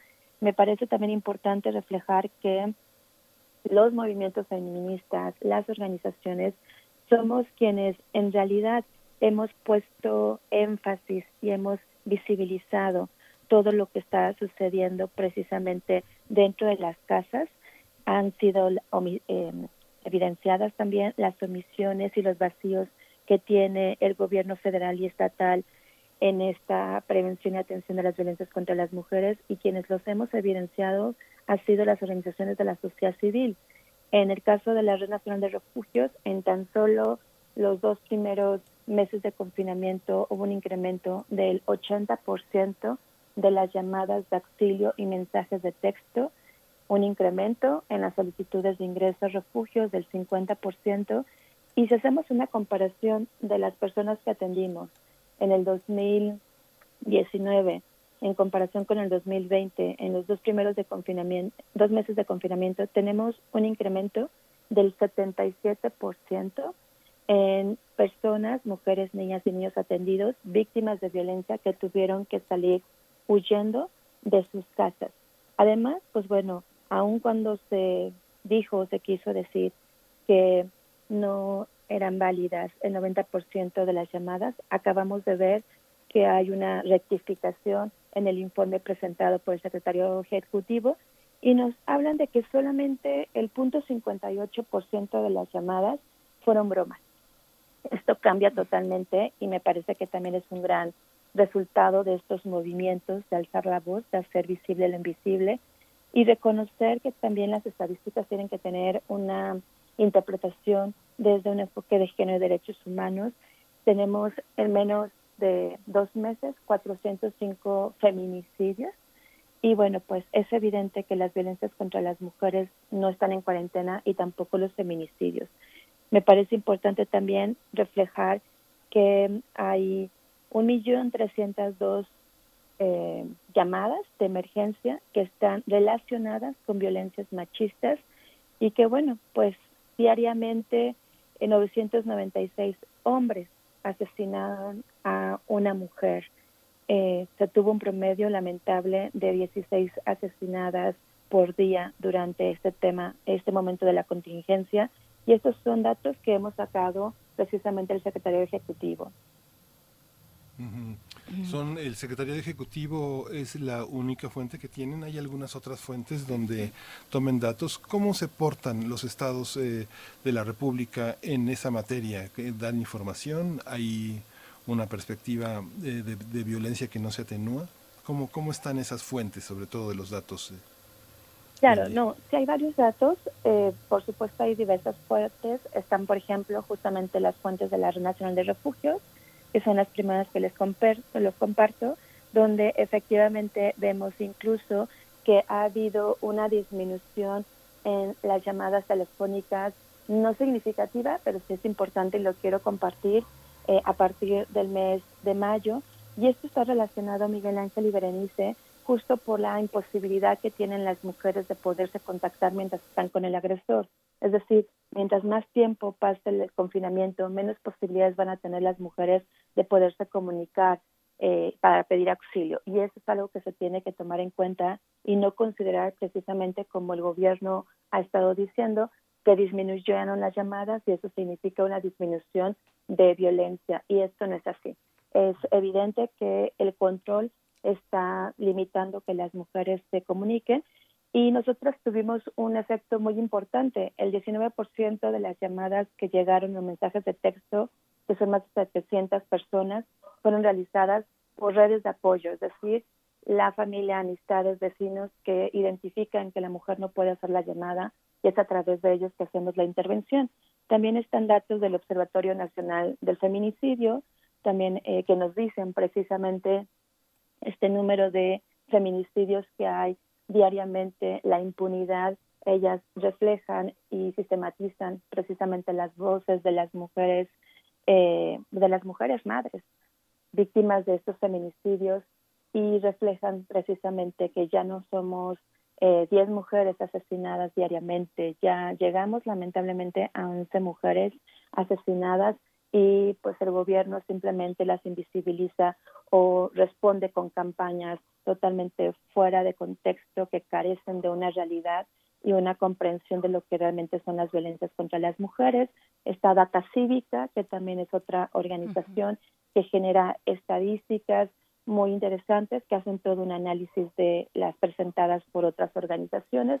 Es decir, la sociedad civil en sí misma generamos estas estadísticas, las hemos publicado y es importante que también eh, podamos hacer un cruce con esas estadísticas que, bueno, el gobierno, y por eso hago referencia, reconoce como oficiales, que son solamente hasta ahora las del secretario ejecutivo, aunque sí tengo que decir que por lo menos las estadísticas de la Red Nacional de Refugios han sido retomadas por la Secretaría de Gobernación, lo cual, pues bueno, es un gran paso también. Wendy, ¿cómo está el tema de los recursos para los refugios en este país? Cómo, cómo están esas líneas para, eh, pues sí, precisamente para esos recursos, no sé, a partir de Indesol, tengo entendido, eh, cómo se han comportado pues esos números eh, durante estos momentos de pandemia, a diferencia de lo que veníamos viendo antes de la pandemia, ¿no? Claro, mira, afortunadamente, Berenice, hemos logrado mantener el presupuesto para refugios. ya el 50% de los refugios a nivel nacional cuentan con su primera administración. ¿Esto qué quiere decir? Que el presupuesto que se les ha asignado a cada refugio se divide en dos momentos de entrega este presupuesto. Ya la mayoría, el 50% cuenta con ese primer recurso. Estamos en espera. Se supone que en este mes estarían recibiendo el otro 50% su primera administración. Y bueno, lo que estamos buscando y ahorita insistiendo es que el, el decreto de austeridad, que como saben ustedes salió en abril por parte del presidente, pues no afecte en lo más absoluto el presupuesto que tenemos para los refugios, ya que si esto fuera así, pues no pudiéramos operar todo el año y sería una situación bastante compleja que impactaría directamente a la vida de las mujeres. Nos han dicho en lo informal que hasta ahorita no tienen la indicación pero bueno, eso nos preocupa y nos ocupa. Lo que nosotros buscamos es que ni siquiera esté la posibilidad de llegar esta indicación. Hemos visto también, lamentablemente, y eso también es parte de los movimientos que hemos estado generando, entre ellos, nosotros tenemos otros datos, que las prioridades en este gobierno para designar el presupuesto pues distan totalmente, están alejadas a los derechos humanos. Estamos viendo que hay prioridades para otras acciones como el Tren Maya, la refinería, y no para las mujeres como haber quitado, y me parece totalmente improcedente, indignante, el presupuesto para las CAMIS, que son las casas de las mujeres indígenas, y que, bueno, nos den esta respuesta de que hasta ahorita no tienen indicación en el tema de los refugios. Esto sería en incumplimiento a una ley, como sabemos, y eso es lo que más nos ocupa a las feministas y a las colectivas, que en este gobierno pareciera ser que la ley no importa y hay acciones que se están tomando unilaterales que justo ponen en riesgo la vida de más del 50% de la población mexicana, que son las mujeres, niñas y adolescentes los estados con mayor índice de feminicidios, ¿cuáles son? ¿Quién los gobierna? ¿Cuál es la actitud de sus gobernadores frente a esta situación? Eh, eh, son de alguna manera, sigue, sigue Chihuahua con un lugar muy importante, pero ¿qué datos tienen ustedes de California, Guerrero, Puebla, Veracruz, Campeche, Tlaxcala? ¿Qué datos tienen ustedes y cómo es la relación con esos gobernadores, con esos gobiernos? ¿Cómo es el Ejecutivo frente a eso? es un tema bastante complejo, Miguel Ángel, y muy interesante la pregunta. Hay un problema en nuestro país en donde, bueno, nuestro país es un país federalizado y si bien tenemos leyes generales que mandatan la obligación a nivel municipal y estatal precisamente de promover acciones puntuales para prevenir, atender, eliminar y sancionar las violencias contra las mujeres, pues vemos que esto no es así que son realmente acciones que ni siquiera llevan a una profundidad en el cambio y seguimos viendo declaraciones totalmente lamentables, lacerantes como el gobernador de, Puebla, ¿no? Que lo que dice recientemente, no sé si fue ayer o antier, pero la declaración que da es que las mujeres no desaparecen, se van con sus novios, ¿no? Y como estas, hay muchas declaraciones lamentables que lo que reflejan es precisamente una visión patriarcal, machista, que pone pues totalmente en riesgo la vida de las mujeres, pero que también desestima las violencias que estamos viviendo las mujeres a nivel nacional. Todo el territorio mexicano en realidad está en alerta con violencia de género. Esto no se quiere reconocer pareciera ser que en México el estar un Estado en alerta con violencia de género implica tener un tache políticamente hablando y se invisibiliza que esto al contrario es reconocer que este Estado está visibilizando las violencias. Si tú no reconoces las violencias eh, de género, no se podría en lo más mínimo poder realizar acciones puntuales precisamente para poder prevenir y atender las violencias contra las mujeres, que ese es el mayor obstáculo. Algunas acciones positivas, por supuesto, que tenemos que reconocer, es decir, que bueno, también recientemente ayer vimos que se declaró eh, Guerrero como parte de los estados con alerta en violencia de género, lo cual por supuesto que es sumamente importante, es un paso pero también tendríamos que analizar cómo se están precisamente implementando estas recomendaciones de las alertas de violencia de género. A nivel nacional, pues seguimos registrando cinco estados o lugares de la República Mexicana con mayor índice de violencia contra las mujeres, el Estado de México, Veracruz, Puebla, Nuevo León. Y fíjense que aquí me gustaría puntualizar en el tema de Nuevo León. Tenemos eh, en, Nuevo León, específicamente en una alcaldía, bueno, en un municipio, eh, una mujer que está al frente de él, que ha estado implementando acciones, pues de alguna forma creativas, en apego a buscar opciones para las mujeres víctimas de violencia pero pues está en los, en los primeros índices de violencia contra las mujeres. ¿Esto qué quiere decir?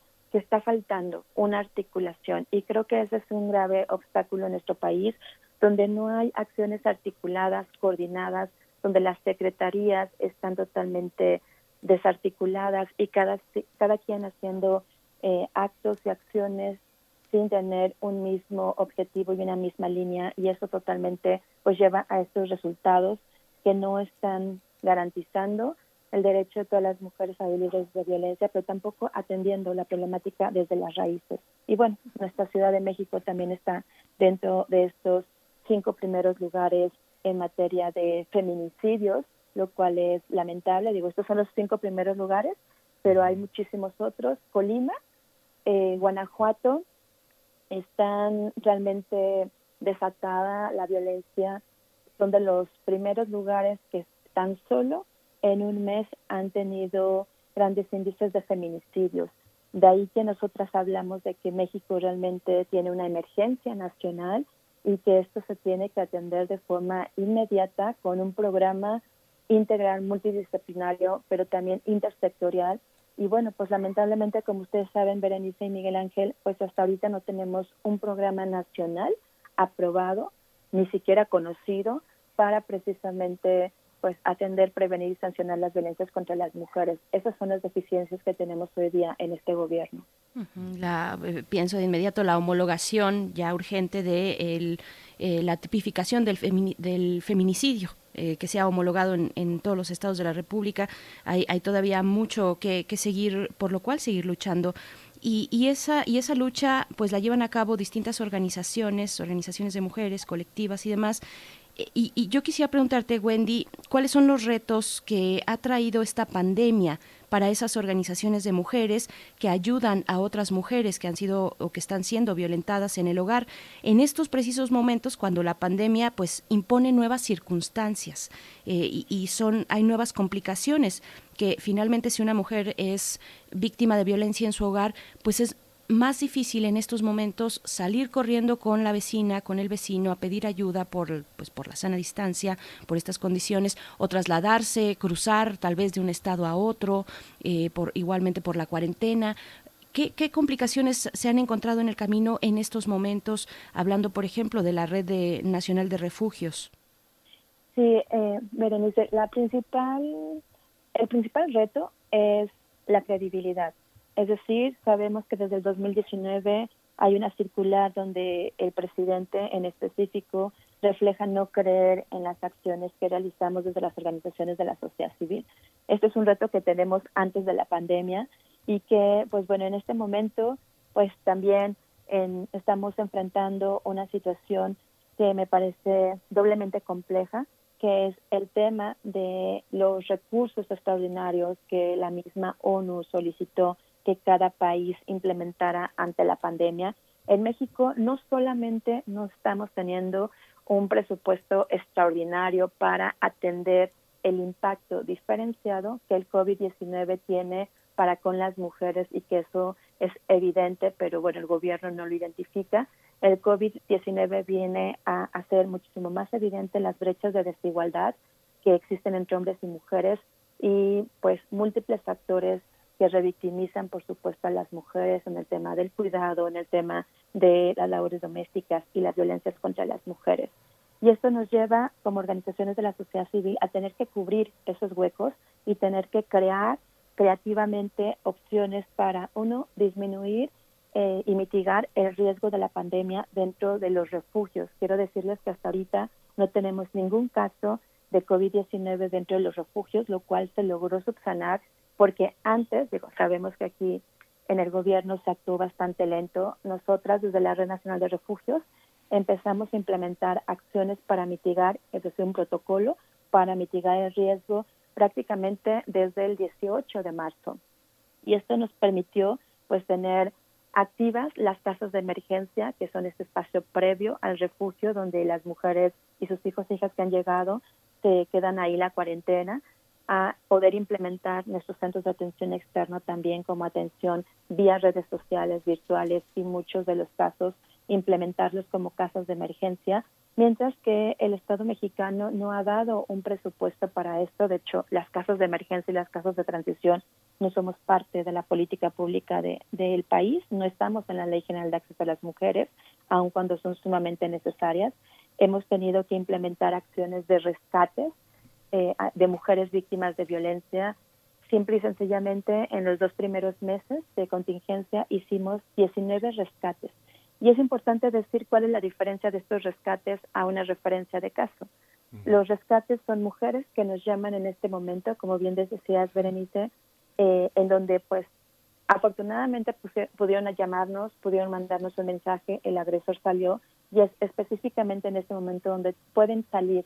Y entonces hacemos toda una articulación, incluso poniéndonos en riesgo como defensoras de derechos humanos, para poder ir por esa mujer a, al lugar muchas veces donde está o bien en un espacio muy cercano para poder evitar alguna situación de identificación y llevarlas en este momento. Todo esto que se los comparto se hace en menos de dos horas.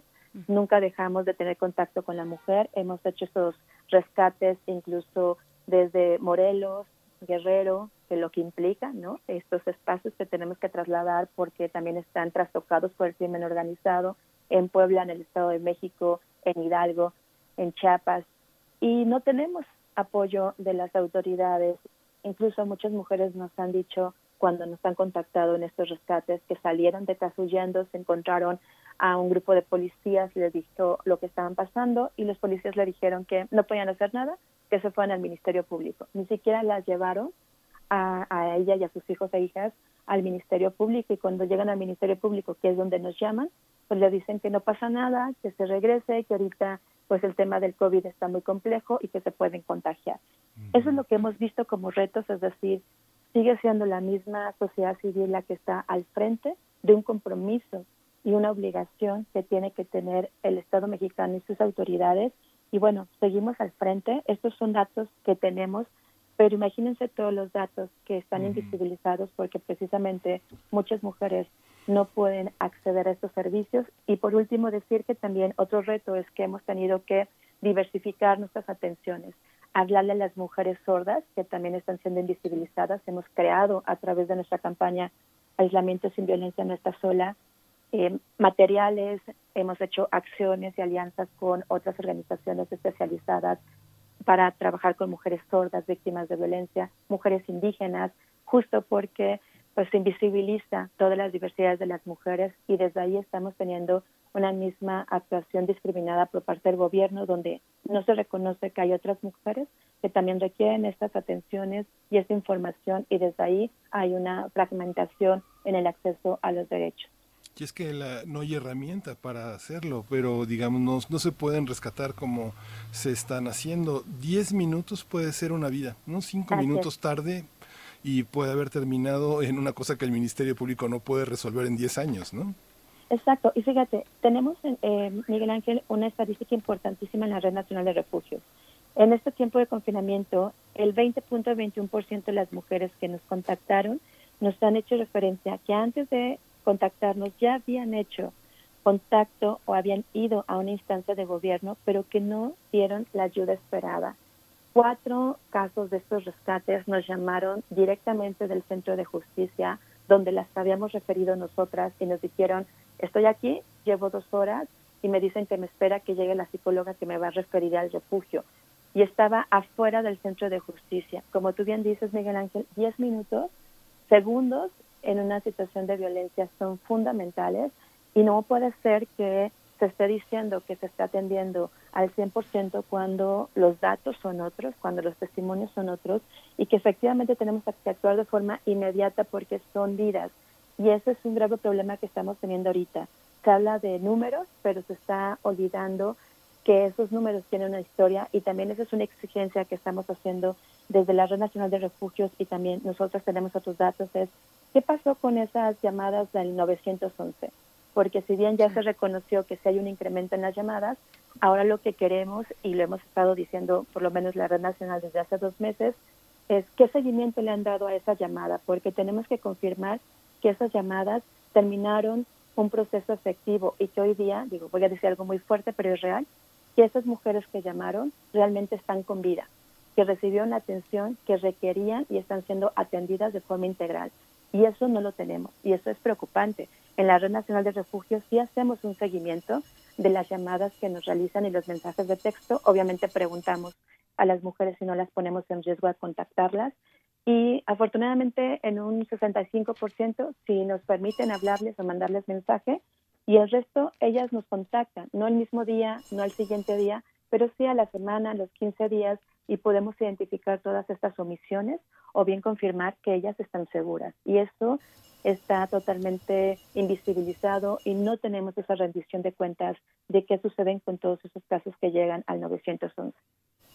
Wendy Figueroa, eh, directora de la Red Nacional de Refugios, hace, eh, pues cuánta sensibilidad hay que tener, cuánta inteligencia también eh, para diseñar estrategias y poder acercarse sin empeorar la situación a estas mujeres que están viviendo violencia en sus hogares, que su violentador, pues su agresor está ahí mismo, eh, está probablemente eh, con, control de sus, de sus redes, ¿no? de sus contactos, incluso de, de lo que pueda haber en Internet para acercarse a pedir ayuda.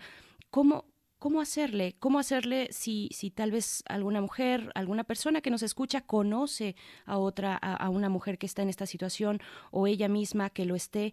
¿Cómo acercarse a estos, a estos refugios?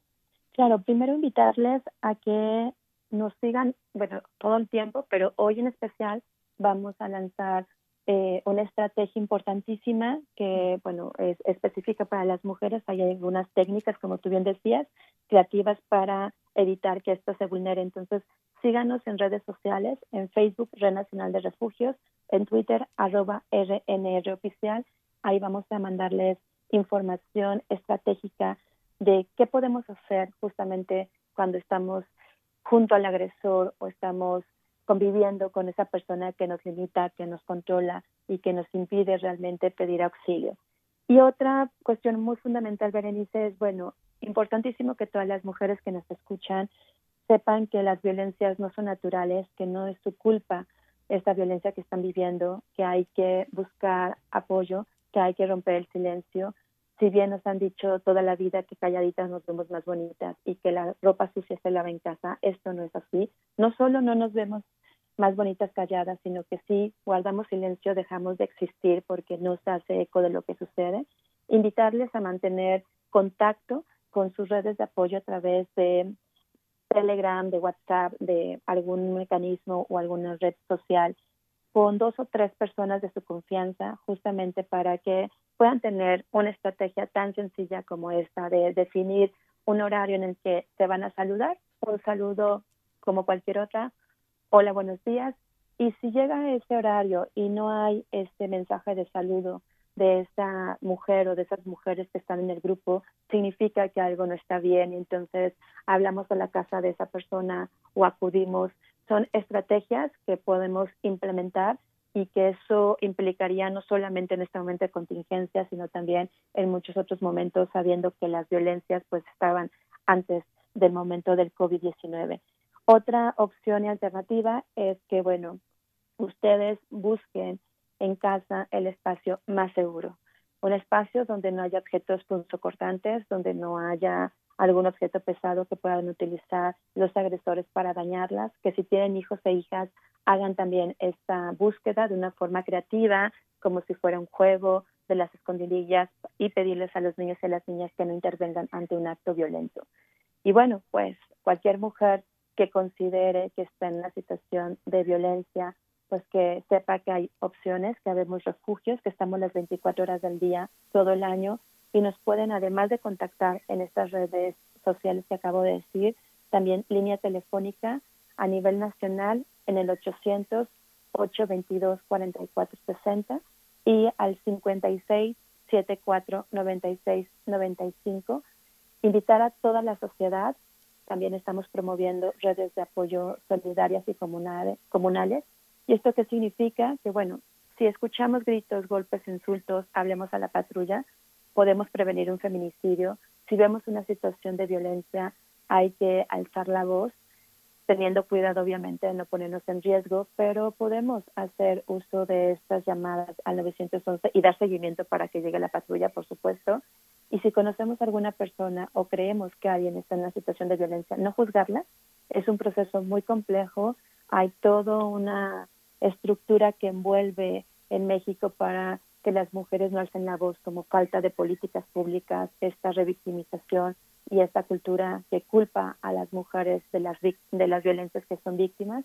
Entonces también como ciudadanía hay que apoyarles sin juzgarles y darles opciones como estos números telefónicos para que ellas puedan acompañarse de otras organizaciones o espacios que van a estar 100% escuchándolas.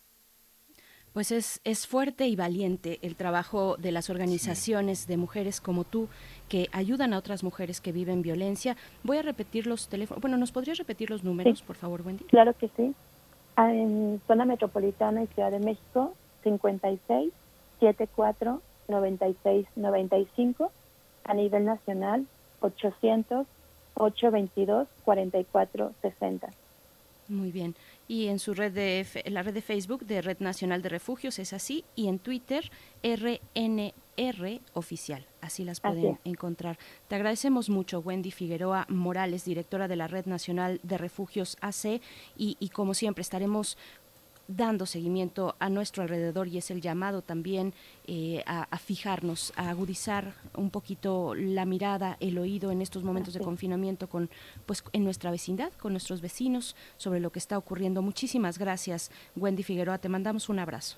Abrazo, Berenice Miguel Ángel. Gracias.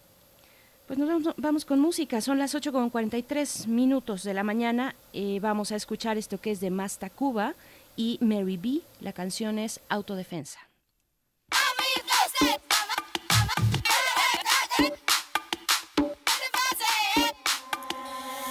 De princesas y telenovelas, decir que somos las pasivas, que somos indefensas. No dudes en usar la fuerza para tu defensa. Grita fuerte, pon al agresivo en evidencia. Quita del camino a quien te acosa. Respóndele a quien te insulta, a quien te toca, a quien te agrede, acusa, aunque te digan loca. La autodefensa es necesaria o si no la cosa. No salgas a esta hora, la calle es peligrosa. No te vistas así, niña, no te expongas. No vayas sola, menos de noche. Camina en el sentido contrario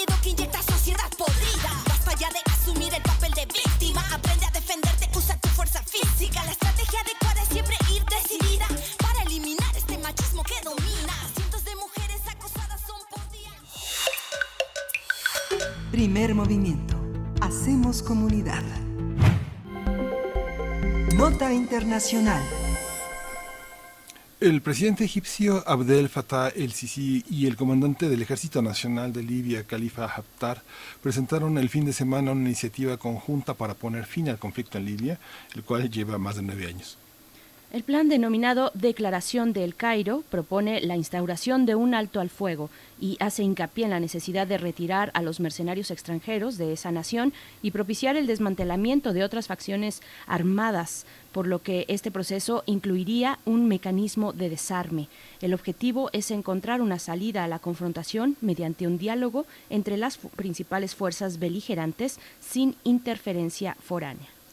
La declaración de El Cairo también pide resolver la crisis garantizando una representación justa de todos los bandos a través del establecimiento de un Consejo Presidencial elegido por los ciudadanos bajo la supervisión de la Organización de Naciones Unidas.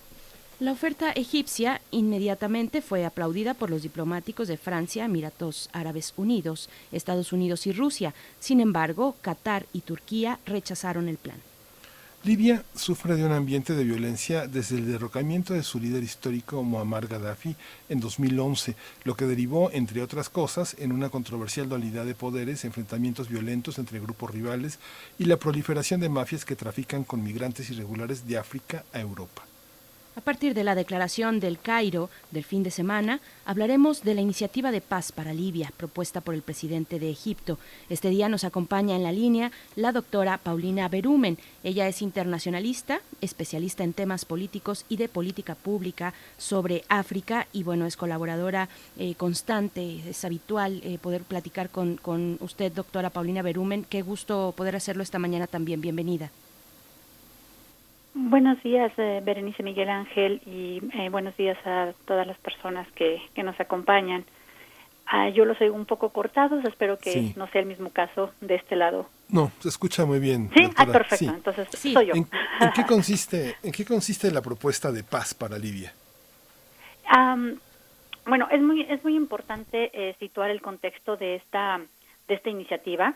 Eh, me parece que, eh, desde luego, como cualquier iniciativa y em, de paz, eh, siempre es bienvenida. Desde luego, eh, pues siempre surgen estas dudas sobre la propia capacidad de la, de la iniciativa o desde, desde ya ha habido algunos, digamos, eh, algunos pronunciamientos por eh, no estar de acuerdo dentro de Libia misma eh, con, esta iniciativa, pero me parece que la iniciativa en sí abre um, una posibilidad, entre otras que se han venido dando en los últimos meses, desde luego, tal vez la más reciente que pues, tal vez tengamos más presente es la conferencia de Berlín, que también pues se que también tenía como punto central pues eh, mover mecanismos o desatorar un poco eh, las posturas de, de, de, ambos eh, digamos lados que actualmente controlan Libia. Y para poder explicar esto, básicamente nada más quiero como poner en contexto esta, esta iniciativa, ya un poco con este precedente de, de enero, me parece, eh, sí, en, enero, cuando se llevó a cabo esta conferencia en Berlín, que como ya dije tenía también esta, esta intención de desbloquear un poco a las partes. ¿Y de qué partes estoy hablando? Eh, nada más para situar un poco eh, nuestro contexto, que, que se vuelve muy importante por lo que ustedes ya han contextualizado en la introducción, eh, es que justamente tenemos a una Libia que eh, justamente desde el 2011 con la caída del régimen de eh, Muammar Gaddafi, eh, justo también a, raíz de eh, los movimientos de la primavera árabe, etcétera, bueno, pues dejan a, un, a una Libia bastante descobijada. Como, eh, como sabemos, pues se hace toda esta eh, maniobra de derrocar figuras importantes, pero eh, después no hay como una manera de reconstruir. Y eso le pasó a Libia. Libia pasa a esto de 2011 hasta lo que vemos ahora en una em, inestabilidad no nada más política, que es muy importante, pero también, pues, desde luego, social. Eh, esto nos pone en una situación de llegar con más o menos a, eh, a 2015, en donde se, se empieza a gestionar una manera de tener una figura eh, política representativa, ¿no? Con quien se pueda, digamos, hablar y que sea como un elemento de referencia para, eh, ahora sí que para la comunidad internacional, pero también para, para la parte regional, de, como un interlocutor, y así es como se empieza a gestar eh, el, el gobierno de Unión Nacional, eh, que, que, que se va un poco eh, poniendo como este referente y que desde luego pues es reconocido porque pues va a estar apoyado por eh, por la ONU y eh, por algunas eh, eh, miembros de la Unión Europea. Y del otro lado, desde luego empieza, no todo el mundo está de acuerdo con esta, eh, con esta um, conformación de gobierno de unión nacional. Hay otras fuerzas que también están interesadas en el control del país y surge la figura de, eh, del mariscal Khalifa Haftar, que es desde luego una figura muy importante eh, en esta iniciativa también, eh, en la que en la declaración del Cairo, pero que se vuelve muy importante eh, a raíz de, de los últimos años y particularmente del último año, porque va a tomar un control muy importante de Libia. Eh, si ponemos a los dos, entonces a, lo, a las dos figuras, que es al-Sarraj, eh, por un lado, que es el, eh, es el que representa al gobierno de Unión Nacional, que está apoyado por la ONU, y ponemos del otro lado, y basado en, en Trípoli, en la capital propia de Libia, y por otro lado al, al mariscal Haftar, que eh, tiene su base en Tobruk, es decir, del otro lado, al este de Libia. Entonces, básicamente, cuando hablamos de este, de este conflicto, tenemos al este, representado por el, por el eh, por Haftar, eh, basado en Tobruk, y tenemos a Al-Sarraj basado en, en Trípoli y que, eh, digamos, estos son como lo, las dos eh, fuerzas que, que en las cuales más o menos podemos entender el conflicto y debajo de ellas pues una serie de actores internacionales muy importantes y es por eso que también toma una dimensión eh, muy amplia esta declaración. Eh, ahora, de las, del lado de, de, Trípoli, por así decirlo, del lado del gobierno de Unión Nacional, pues hay una participación muy importante de, eh, de Turquía, quien ha apoyado justamente al gobierno de la Unión Nacional. Un, un, Turquía está muy presente eh, en este en este conflicto de manera militar, de manera de abastecimiento de armas, de financiación y por el otro lado eh, tenemos a, con Haftar, tenemos otras fuerzas, tenemos desde los Emiratos eh, Árabes Unidos, tenemos a Egipcio, tenemos a Rusia, que digamos que a, man, de manera militar, pues es justamente la contraparte de Turquía en esta parte de Libia, y eh, también apoyado desde luego por Egipto, Francia, entonces, tiene un gran eh, apoyo eh, eh, el, gobierno, el, digamos, la parte que lleva eh, el Ejército Nacional Libio con Haftar y es el que ha ido como avanzando de oeste eh, perdón, del este al oeste, de Tobruk hacia Trípoli, y eso ha hecho que justamente se vayan como adhiriendo eh, diferentes fuerzas en el camino, no solamente estas internacionales que digo, sino todas las milicias internas del conflicto.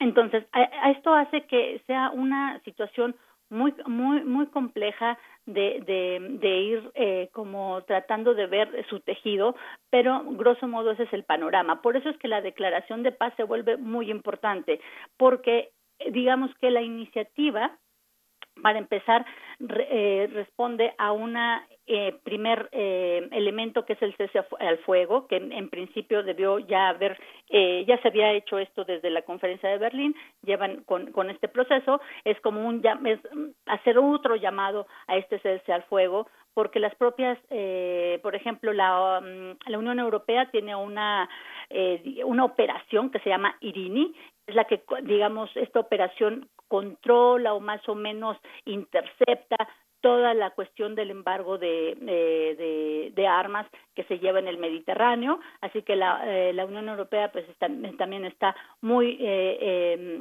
metida en este asunto, lógicamente porque el Mediterráneo, eh, Libia hacia Italia, hacia la Unión Europea, pues justamente el Mediterráneo es esa ventana entre un, entre un continente y otro, así que la Unión Europea pues tiene un interés muy importante. Entonces, el cese al fuego es, es fundamental porque tiene que ver con algo que han violado eh, continuamente ambas partes, eh, de cada lado, eh, tanto Haftar como al-Sarraj, pues han, han violado estas disposiciones y el hecho de que justamente sea el punto nodal de esta declaración, pues llama a una manera también de al cese al fuego para iniciar pláticas de, un, de, de lo que ustedes ya han mencionado, de un gobierno eh, eh, conjunto electo que sea elegido de manera, eh, digamos, por, eh, eh, por ciudadana.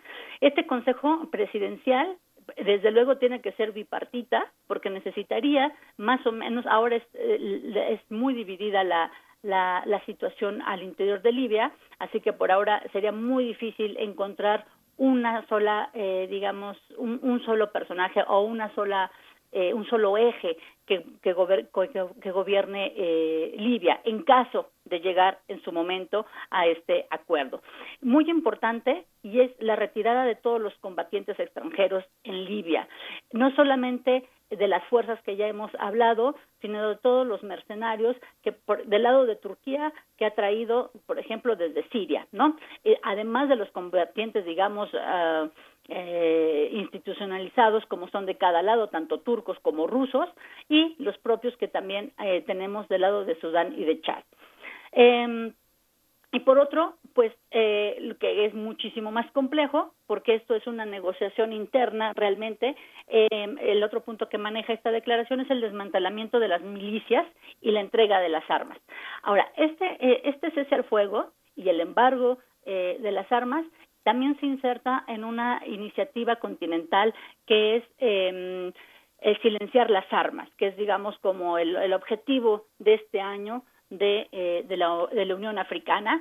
Así que todo esto se, tiene este contexto que lo vuelve, pues, importante, pero complejo a la vez, y que eh, desatorarlo por ahora me parece que el no reconocer del lado de Trípoli eh, por ejemplo, esta iniciativa de, en toda, eh, digamos, ampliamente eh, por el hecho de venir, de haberse negociado entre el presidente de Egipto y el general Haftar, que es, eh, digamos, el del lado este, eso hace que ya empiece con una debilidad la declaración. Es importante, pero ya empieza a tener una debilidad con este contexto.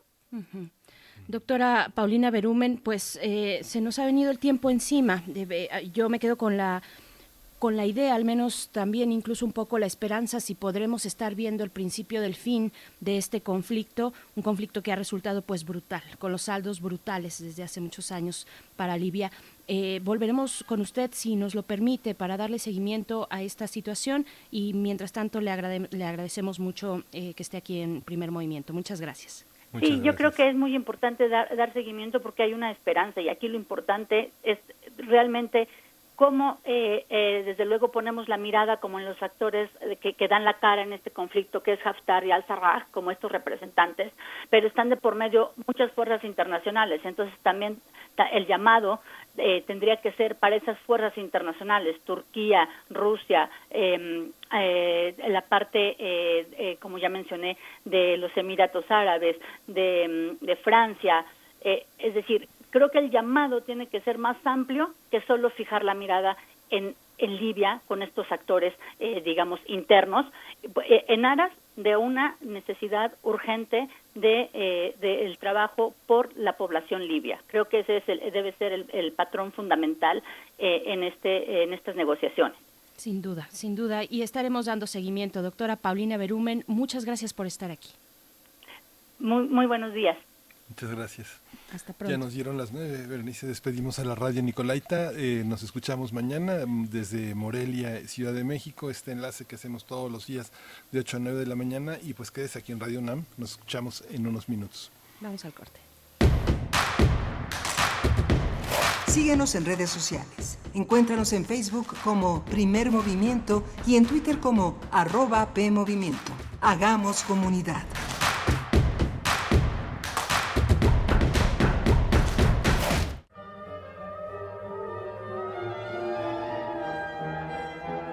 Nació en Zacatecas entre minas y sótanos subterráneos. Tal vez por eso sentía una atracción irrefrenable por el metal. La vida de Manuel Felgueres Barra cambió el día que entró a un museo siendo aún niño. Las aventuras de la representación plástica le causaron fascinación y revelaron un pensamiento, dedicar su vida a eso. Fue alumno de la Escuela de Artes de San Carlos y de la Esmeralda. Luego estudió en París, donde acaso definió sus trazos y la manera de dar forma a los materiales.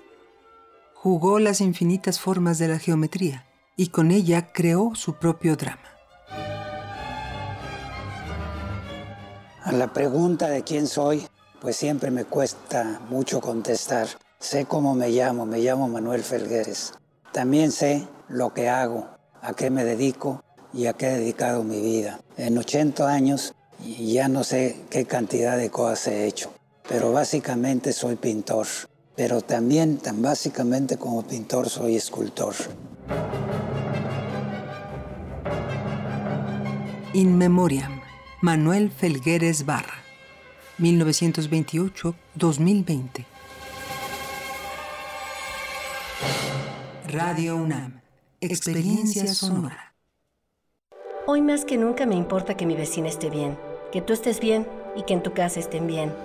Hoy te saludo con la mirada para que mañana volvamos a abrazarnos como solo nosotros sabemos. Quiero que nos vaya bien. Tenemos más en común que diferencias. Hagamos lo que nos toca. Ayudémonos. Venzamos la adversidad una vez más. Infórmate y sigue las recomendaciones de las autoridades de salud. Para protegernos, contamos todas, contamos todos. INE. Invadir tu intimidad es una forma de violencia. La violencia no es normal y no se justifica y tampoco es tu culpa. Si vives violencia, pide apoyo a una amiga o aliada y busca ayuda. Si lo atestiguas, denúncialo. En el 911 te escuchamos, te creemos y te apoyamos las 24 horas. Atendemos emergencias o te canalizamos a una unidad de atención a mujeres donde recibirás apoyo integral. Recuerda, no estás sola. Estamos para apoyarte. Gobierno de México. Para la mayoría de la gente, beber significa jovialidad y grata compañía, pero no así después de despertar a la realidad, ya sea en la cárcel o en algún hospital, sin saber qué pasó. Mayor información al 5705-5802. Lada sin costo 01800-561-3368. En Fundación UNAM queremos seguir apoyando a nuestros médicos residentes de la Facultad de Medicina de la UNAM para que estén bien protegidos ante la pandemia de COVID-19 y puedan seguir ayudando a la población.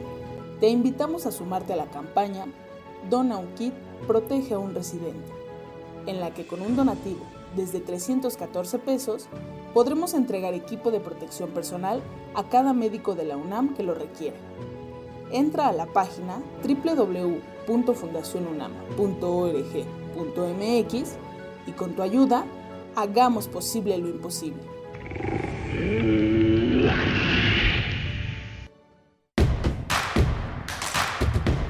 Encuentra la música de primer movimiento día a día en el Spotify de Radio UNAM y agréganos a tus favoritos.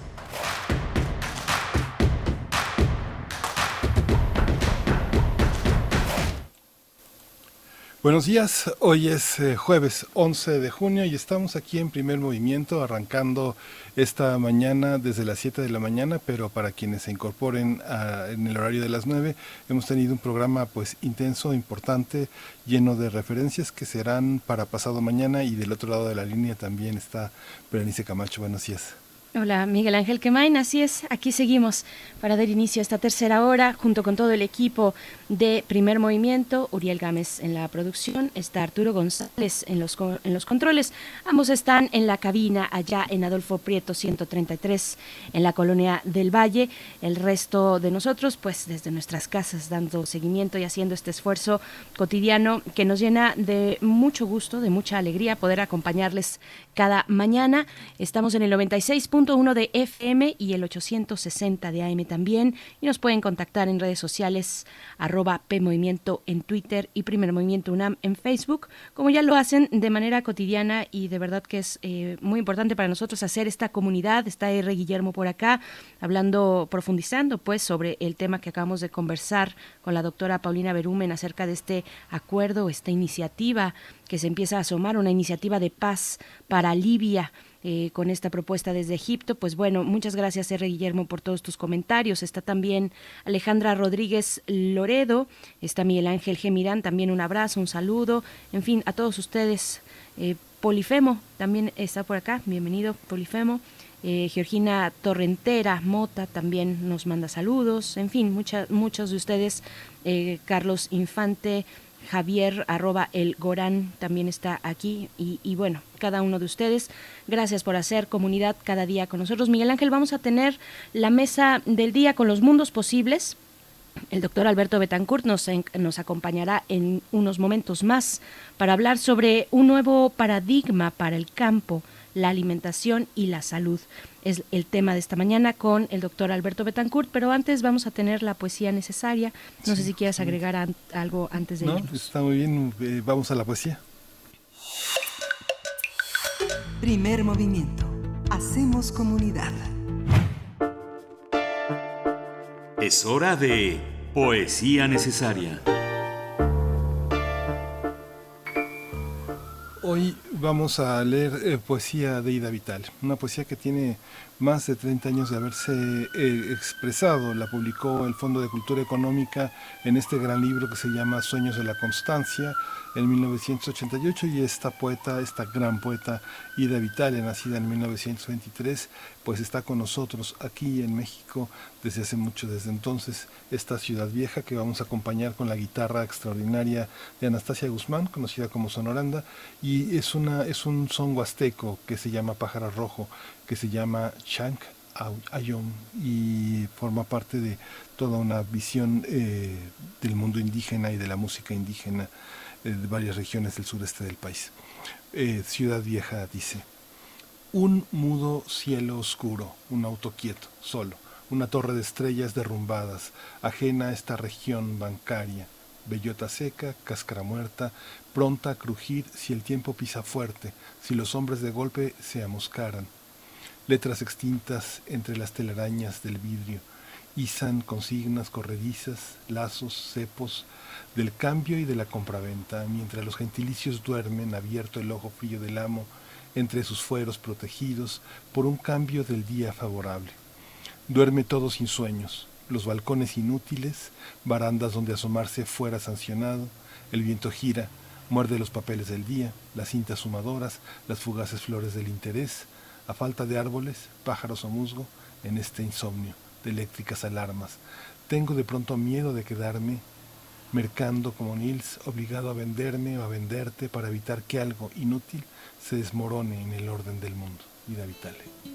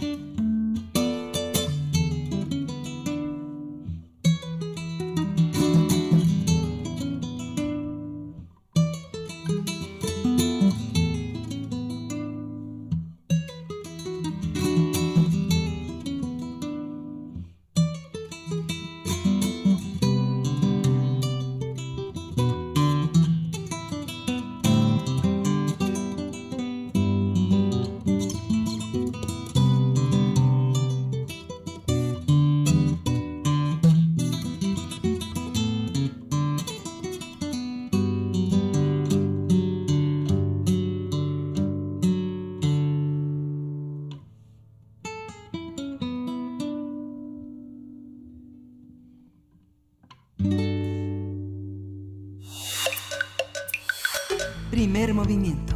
Hacemos comunidad. La mesa del día.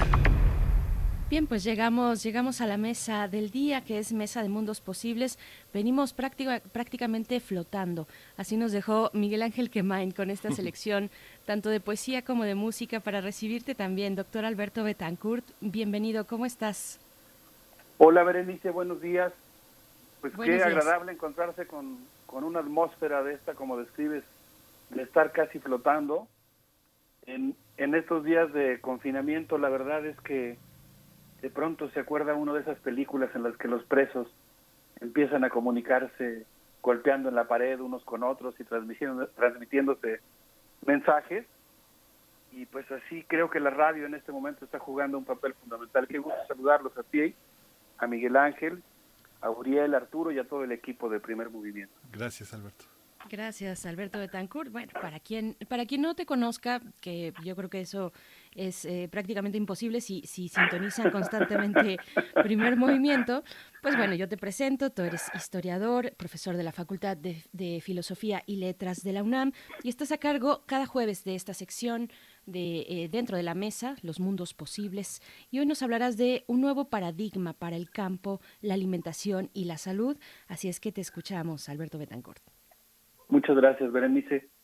Pues miren, quisiera yo hablar el día de hoy de algo que me parece esperanzador, en el sentido de que hace algunos años hubiera parecido imposible y hoy se está convirtiendo en realidad, en medio de muchas contradicciones que hemos mencionado aquí, eh, lo que podríamos llamar eh, un paradigma emergente, un paradigma alternativo a eso que el neoliberalismo trató de presentarnos como el único camino posible.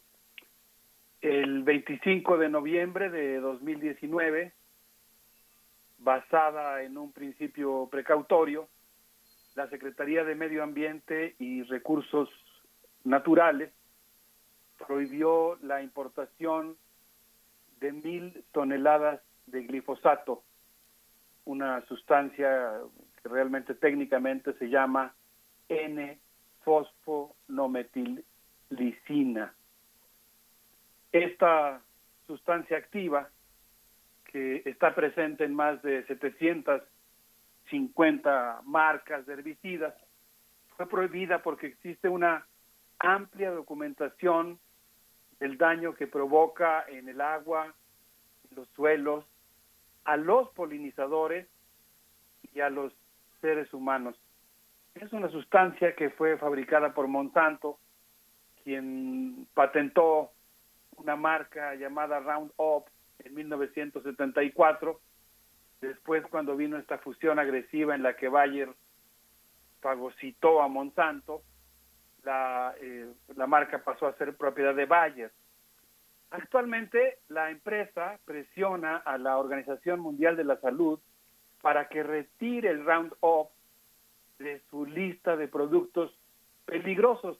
Hay que decir que el glifosato nació básicamente, o, más que nació porque ya existía, eh, tiene una historia que incluso está vinculada con los desfoliantes que se utilizaron en la guerra de Vietnam, hay por ahí una relación, pero en realidad su uso extensivo eh, comenzó a presentarse en el momento en el que comenzaron a sembrarse transgénicos que están intención, organismos intencionalmente modificados para resistir pesticidas muy fuertes y hoy el glifosato se usa o, se generalizó, digamos, fundamentalmente para irrigar campos en donde se están sembrando eh, organismos transgénicos.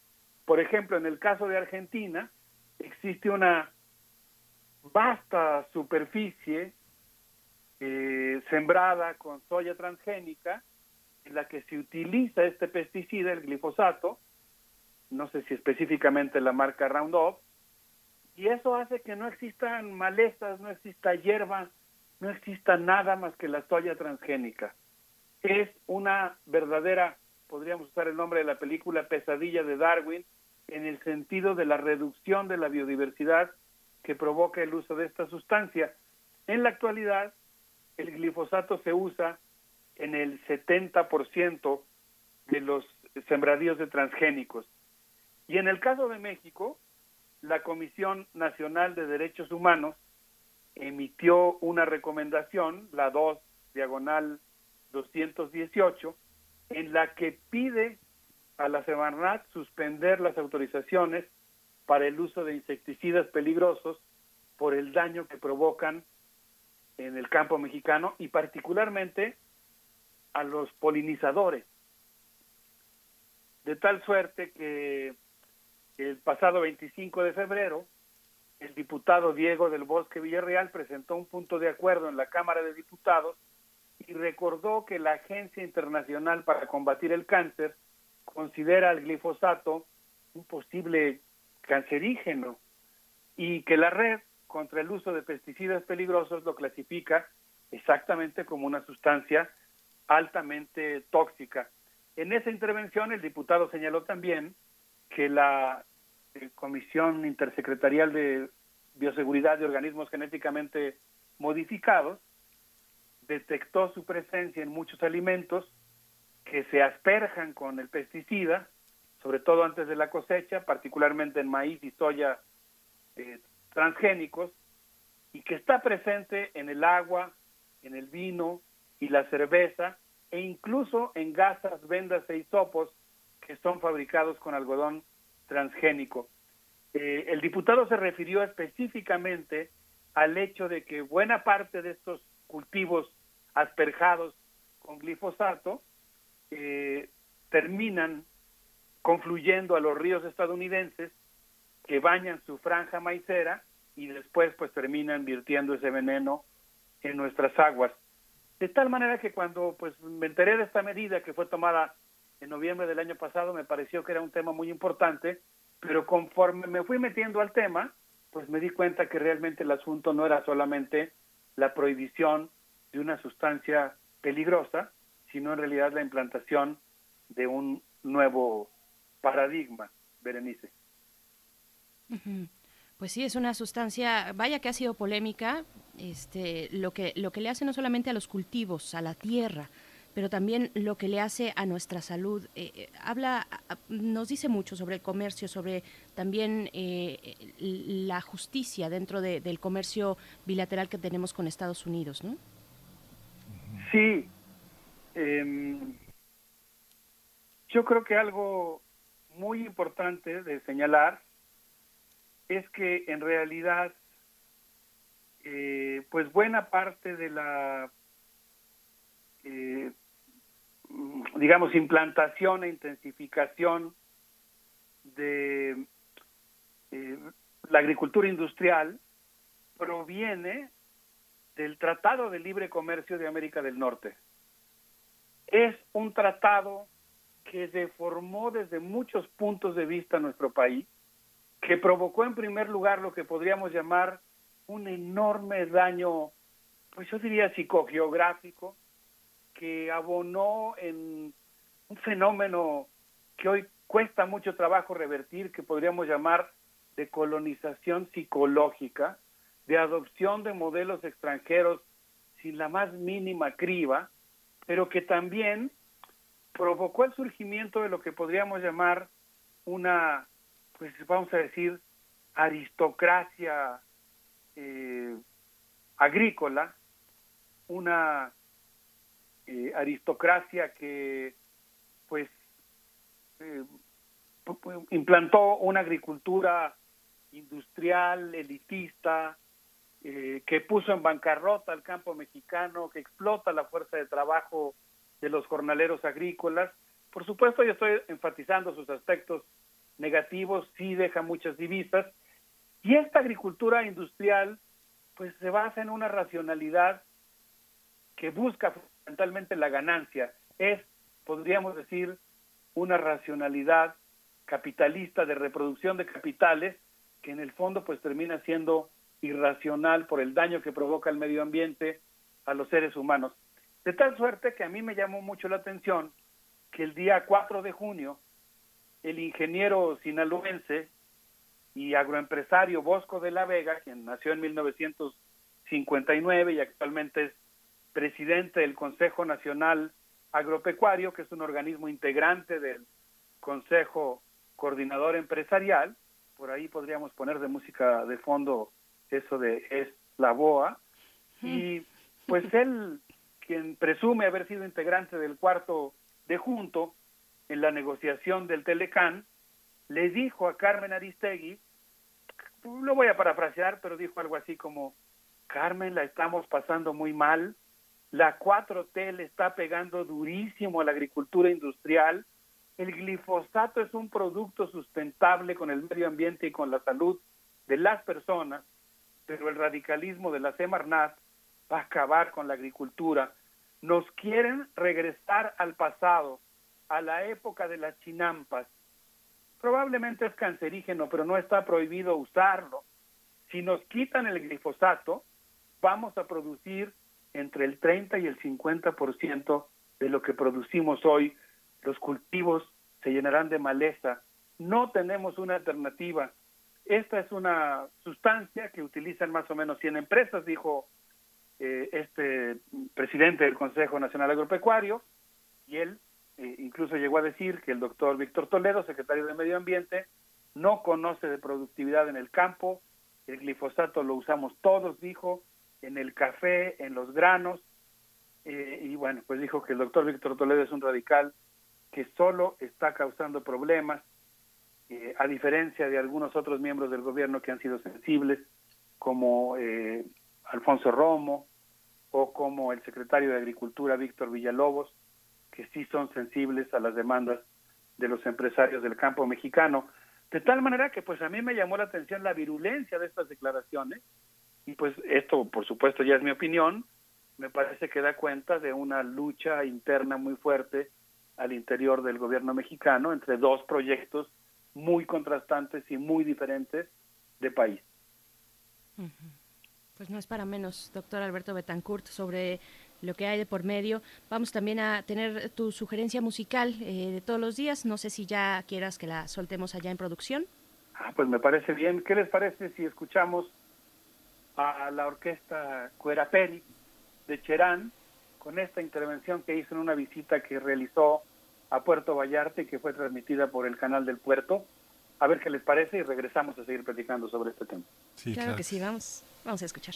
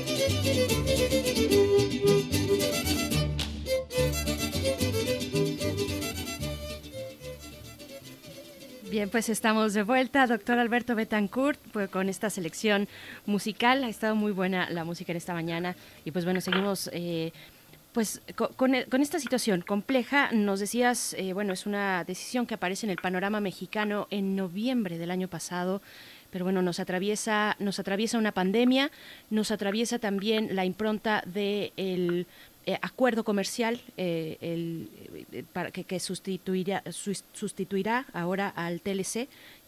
¿cómo, ¿Cómo ves esta, esta cuestión también? se pone complejo, ¿no? Perdón, ¿cómo fue la, la pregunta? ¿Me perdí un segundito? Nada, te queremos, te queremos escuchar. Yo estaba poniendo el panorama complejo que se, se ve con este, con este momento de pandemia. Tú estás recuperando un momento en el país que surgió, que, que, que apareció en noviembre del año pasado. Ajá con esta cuestión del glifosato, si no estoy mal entendiendo, pero pues mucha mucha agua ha corrido debajo del puente desde entonces.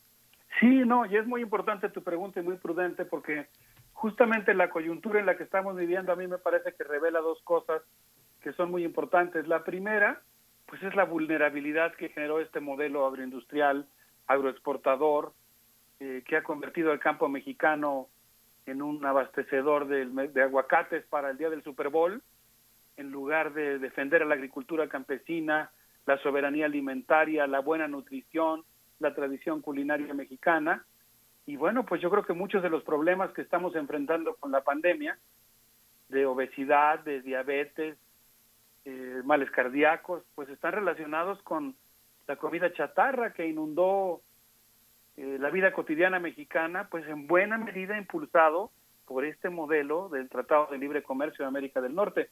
Y en segundo lugar, por eso me gusta me parece muy pertinente tu comentario, pues también porque Ahorita estamos en un momento en el que hay una crisis muy fuerte en los precios de los alimentos y eso provoca cierta desesperación en las empresas que puede explicar su virulencia política y su defensa de los subsidios de los que gozaron durante muchos años.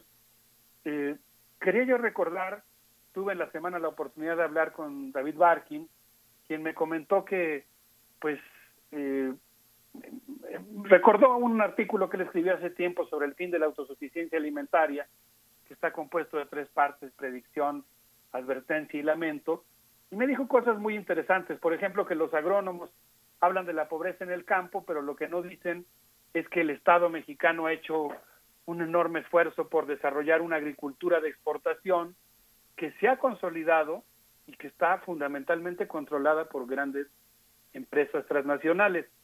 Los terratenientes le rentan a las transnacionales sus suelos eh, se ha creado una aristocracia agrícola, él hablaba incluso de funcionarios, ¿no? Citó algunos casos, un exsecretario de Agricultura que controlaba la agricultura en Guanajuato y que ha, decía él, saborizado los mantos freáticos con arsénico, como han mostrado recientemente los laboratorios de la Universidad Autónoma Metropolitana.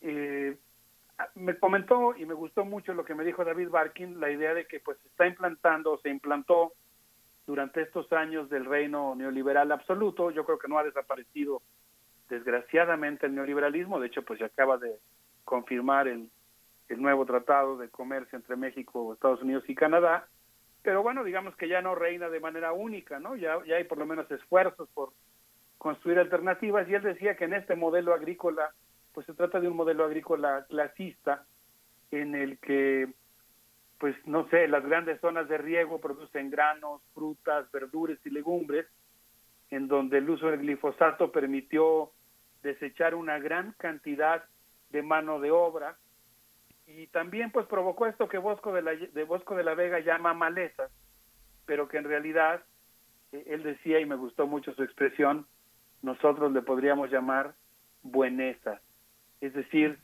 hierbas que crecen en el campo mexicano. Ahí están, por ejemplo, los quelites. No simplifico, desde luego, ni el proceso productivo, ni las contradicciones que puede haber o la necesidad de mano de obra que genera, pero me gustó esta idea desafiando, digamos, incluso ya en la selección del lenguaje, a ese modelo que le llama malezas a lo que en ciertos contextos, no de manera absoluta, pero en ciertos contextos podríamos llamar, en lugar de malezas, buenezas.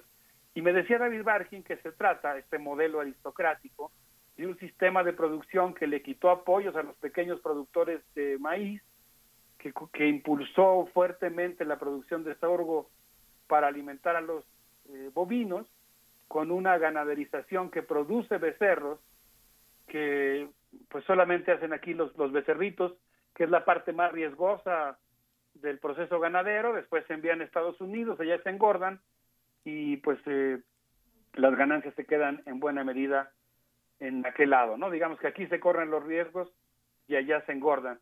Y me decía David Barkin, los ranchos tejanos están llenos de becerros mexicanos en una sociedad mexicana que no era de cowboys, que estaba conformada por altos ganaderos pequeños, hoy la ganadería industrial, que acompaña a la agricultura industrial, cambia el terreno y cambia la sociedad. Y me ponía muchos ejemplos.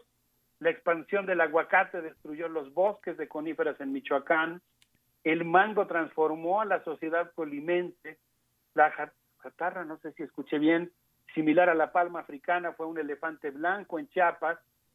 Eh, por cierto, parece que por ahí estuvo implicado en eso. Bueno, eh, algunos funcionarios mexicanos, luego la siembra de hectáreas de eucaliptos que intentaron sembrar, que impulsó Alfonso Romo en Chiapas, es un modelo de agricultura aristocrático que ha desplazado la biodiversidad, las prácticas agrícolas sustentables, eh, que ha generado grandes monocultivos que simplifican la geografía, simplifican la sociedad y simplifican el proceso de trabajo. Y por eso yo pienso que es muy importante revertirlo para que no se vuelva a repetir esta situación que en aras de la agroexportación, que sí genera divisas y ha sido un excelente negocio para un grupo de familias, pues se provoquen tantos destrozos en el campo mexicano.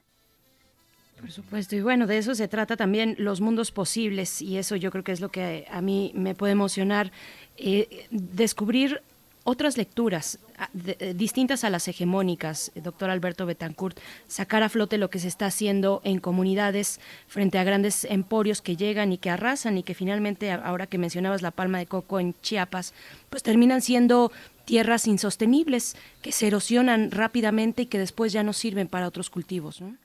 No, y se han formado auténticas mafias que compran los terrenos, obligan a los agricultores a vender sus tierras, están acosando a quienes no quieren sembrar eso.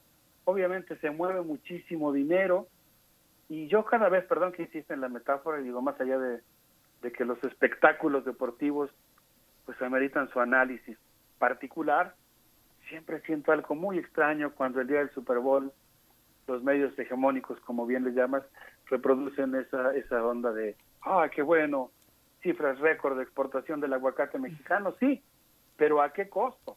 ¿A qué costo social? ¿A qué costo ambiental? Y además, pues, ¿quién se queda con, eso, con ese dinero? Entonces, a mí me alegró mucho que en el ciclo de conferencias que está haciendo la Secretaría de Medio Ambiente y Recursos Naturales, se llama Diálogos Ambientales, abierta al público, que está ocurriendo todos los viernes, me, me gustó mucho porque bien dices, en mundos posibles la idea es crear un, un relato pues que trate de ser subalterno, rebelde, que muestre que si hay alternativas. Yo creo que el neoliberalismo se implantó en buena medida a partir de un discurso que decía no hay más no hay más futuro que el nuestro, ¿no?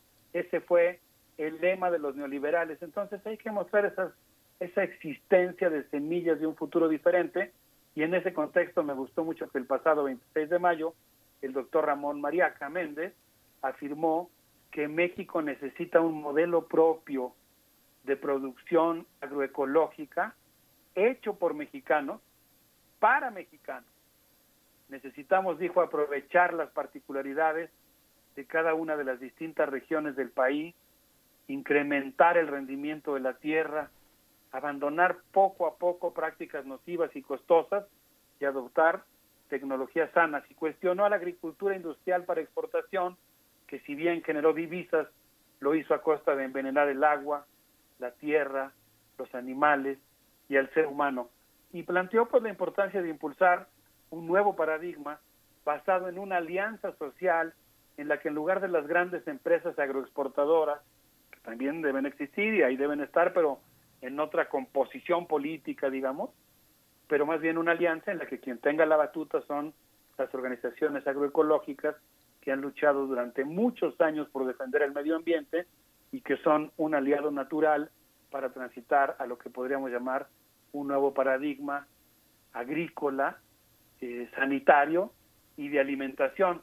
porque ahí en la industria de los alimentos es donde están en juego ahora muchos intereses que pues seguramente van a seguir intentando bloquear cualquier intento por eh, revertir el reino de la comida chatarra y, e y la lucha por instaurar eh, recuperar nuestra tradición gastronómica mexicana que es tan importante.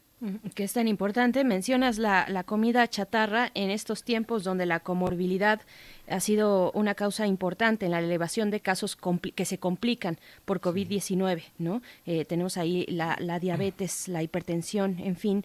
Fíjate, doctor Alberto Betancourt, lanzan aquí en la audiencia una, una pregunta que me parece interesante. Eh, no sé si la quieras desarrollar ahorita, darnos tu opinión o, después también en tus redes sociales. Eh, pero nos pregunta Flechador del Sol sobre las, la viabilidad, lo voy a resumir, la viabilidad de, eh, de cubrir la demanda de alimentos en un país como el nuestro a partir de formas tradicionales de producción. ¿Cómo, lo ves? ¿Es viable? Eh, finalmente la gran industria agroalimentaria pues cubre muchas necesidades con todos estos efectos adversos, eh, destructivos en muchas ocasiones. Pero ¿cómo ves esta cuestión? No, pues un saludo a Flechador del Sol, que siempre nos hace el favor de escucharnos. Yo creo que definitivamente si es viable transitar a un nuevo paradigma, es necesario. Es un proceso complejo, como ocurre con el propio Tratado de Libre Comercio, entiendo, pues tampoco es una cosa que puedas hacer de un día para otro, ¿no? Eh, pero es algo que yo creo que es muy importante insistir en que sí es posible y que es muy importante planteárselo y en todo caso pues hay que ir planeando y realizando las acciones que nos permitan ir caminando en ese sentido.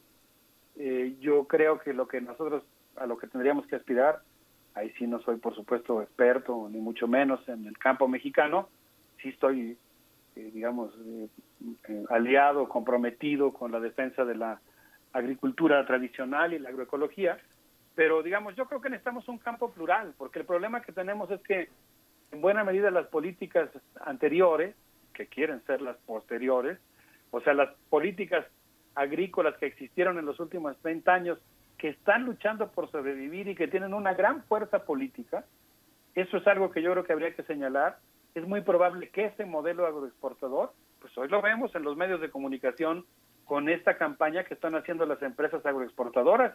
Están tratando de, así como señora gorda que se sube al presidium, están tratando de quitar de la de las sillas a quienes están defendiendo el paradigma alternativo. Entonces, no podemos cantar victoria, hay esfuerzos muy importantes por implantar este nuevo paradigma, pero es un paradigma emergente, quizá como el brote de una flor, todavía delicado, contiene una gran fuerza que puede crecer, pero necesitamos, como ocurre con los, con los eh, brotes, con los capullos de las flores, pues necesitamos cuidarlo. Eh, quizá para abundar en torno a esta viabilidad de implantar un nuevo modelo, pues eh, me gustaría mucho remitir a un artículo que escribió un amigo, Gabriel Hernández García, que habla sobre esta, digamos, este esfuerzo que se está haciendo por implantar el nuevo paradigma le agradecería mucho a Tamara Quiroz si pudiera subirlo a las redes.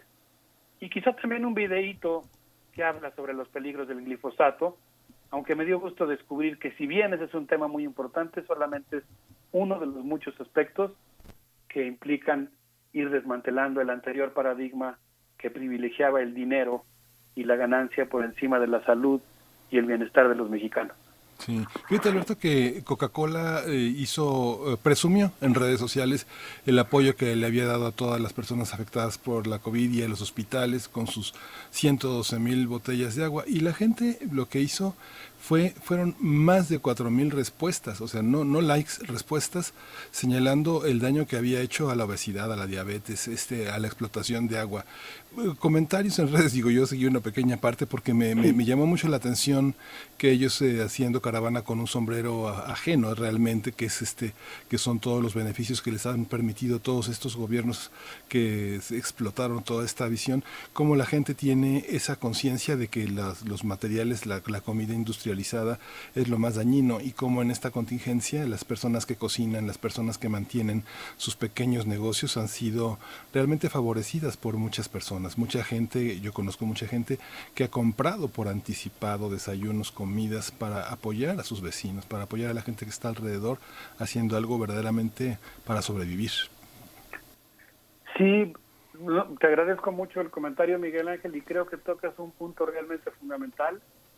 Parte de las quejas que expresó Bosco de la Vega ese día con Carmen Aristegui, que pues, le concedió un tiempo muy amplio para expresar sus puntos de vista, fue justamente la queja por eh, la prohibición que se hizo de que las cerveceras, eh, conflicto que hubo recientemente con una cervecera por el tema del agua, eh, la cebada es uno de los productos que forman parte muy importante de este, digamos, digamos modelo agroexportador. Y pues hay muchas empresas de la industria de alimentos y bebidas que están involucradas en la defensa de ese modelo. Ahora que tocas el caso de Coca-Cola, pues creo que es un buen momento para mandar un saludo a todas las organizaciones, las comunidades eh, las personas que en San Cristóbal de las Casas Chiapas están luchando por defender el agua y que mientras se destruyen los últimos eh, lugares de recarga de los mantos freáticos, los últimos humedales, pues eh, la Coca-Cola está ahí atentísima, tratando de apropiarse del, de, de, una zona muy importante en la producción de agua. Y pues yo insisto, yo creo que realmente pues como bien dices, coincido con tu pues optimismo. Yo creo que hay muchas personas en México, millones de personas, de productores, de comerciantes, de consumidores, de mexicanos que pues estamos muy orgullosos de la tradición de la comida mexicana y estamos pues dispuestos a defenderla. Eh, obviamente pues siempre en una actitud dialógica de aprender, de convivir con otros modelos con otras formas de agricultura, pero pues siempre buscando que haya esta pluralidad, digamos, eh, incluso una pluralidad no solo ideológica o de formas de pensar, sino también de formas de producir. Y el problema es que el modelo anterior no solo imponía monocultivos, también imponía una sola forma de producir. Así es, pues doctor Alberto Betancourt, se nos, se nos acaba el tiempo ya de esta sesión de Mundos Posibles. Yo debo decir que voy a salir a favor de las señoras gordas. las más de las ocasiones son señores, gordos o no, son señores los que tienen en la mayoría de las ocasiones acceso a la palestra. Ojalá viéramos más señoras gordas y flacas y de todas las, las corporalidades ahí arriba hablando eh, y representando. Pero te agradezco mucho, te agradecemos mucho. Nos encontramos el próximo jueves, doctor. Yo, me acuerdo de una novela de José Donoso, creo que es donde van a morir los elefantes, que dice que gordura es hermosura. Y por supuesto, pues no, no se trata de, se trata de aceptar y querernos y cuidarnos, pero también de cuidar nuestra salud. Por eso sí creo que hay que eh, entrarle entre todos a defender una comida sana para los mexicanos, porque la gordura no es nada más producto de, un de una pecata individual, ¿no? también es. resultado de un conjunto de condiciones sociales. Sí, hay que notar que esa novela de donde van a morir los elefantes es una gran novela de Donoso, donde justamente las universidades norteamericanas tan inactuales, tan machistas, tan eh, xenófobas, van a refugiarse los académicos que ya no tienen lugar en su país porque, porque nunca se actualizaron y nunca fueron sensibles, ¿no? Sí. Así es. Bueno, pues Miguel Ángel, qué gusto platicar con ustedes, como siempre y desde luego pues así agradecimiento muy sincero para todos nuestros amigos que nos hacen el favor de escucharnos. gracias. Gracias, doctor Alberto Betancourt. ¿Nos despedimos con música? Nos despedimos, con, algo suculento, El Mar de los Deseos, que es interpretada por el grupo Tembeque y que la tocaron durante la presentación del libro de un gran amigo y admirado historiador, el doctor Antonio García de León, con un libro que se llama justamente El Mar de los Deseos. Espero que les guste y nos escuchamos el próximo jueves. Hasta dentro del próximo jueves, doctor Alberto Betancourt. Muchas gracias, te mandamos un abrazo. Igualmente. Vamos con música. Qué bonitos son los niños bailando la contradanza, bailando la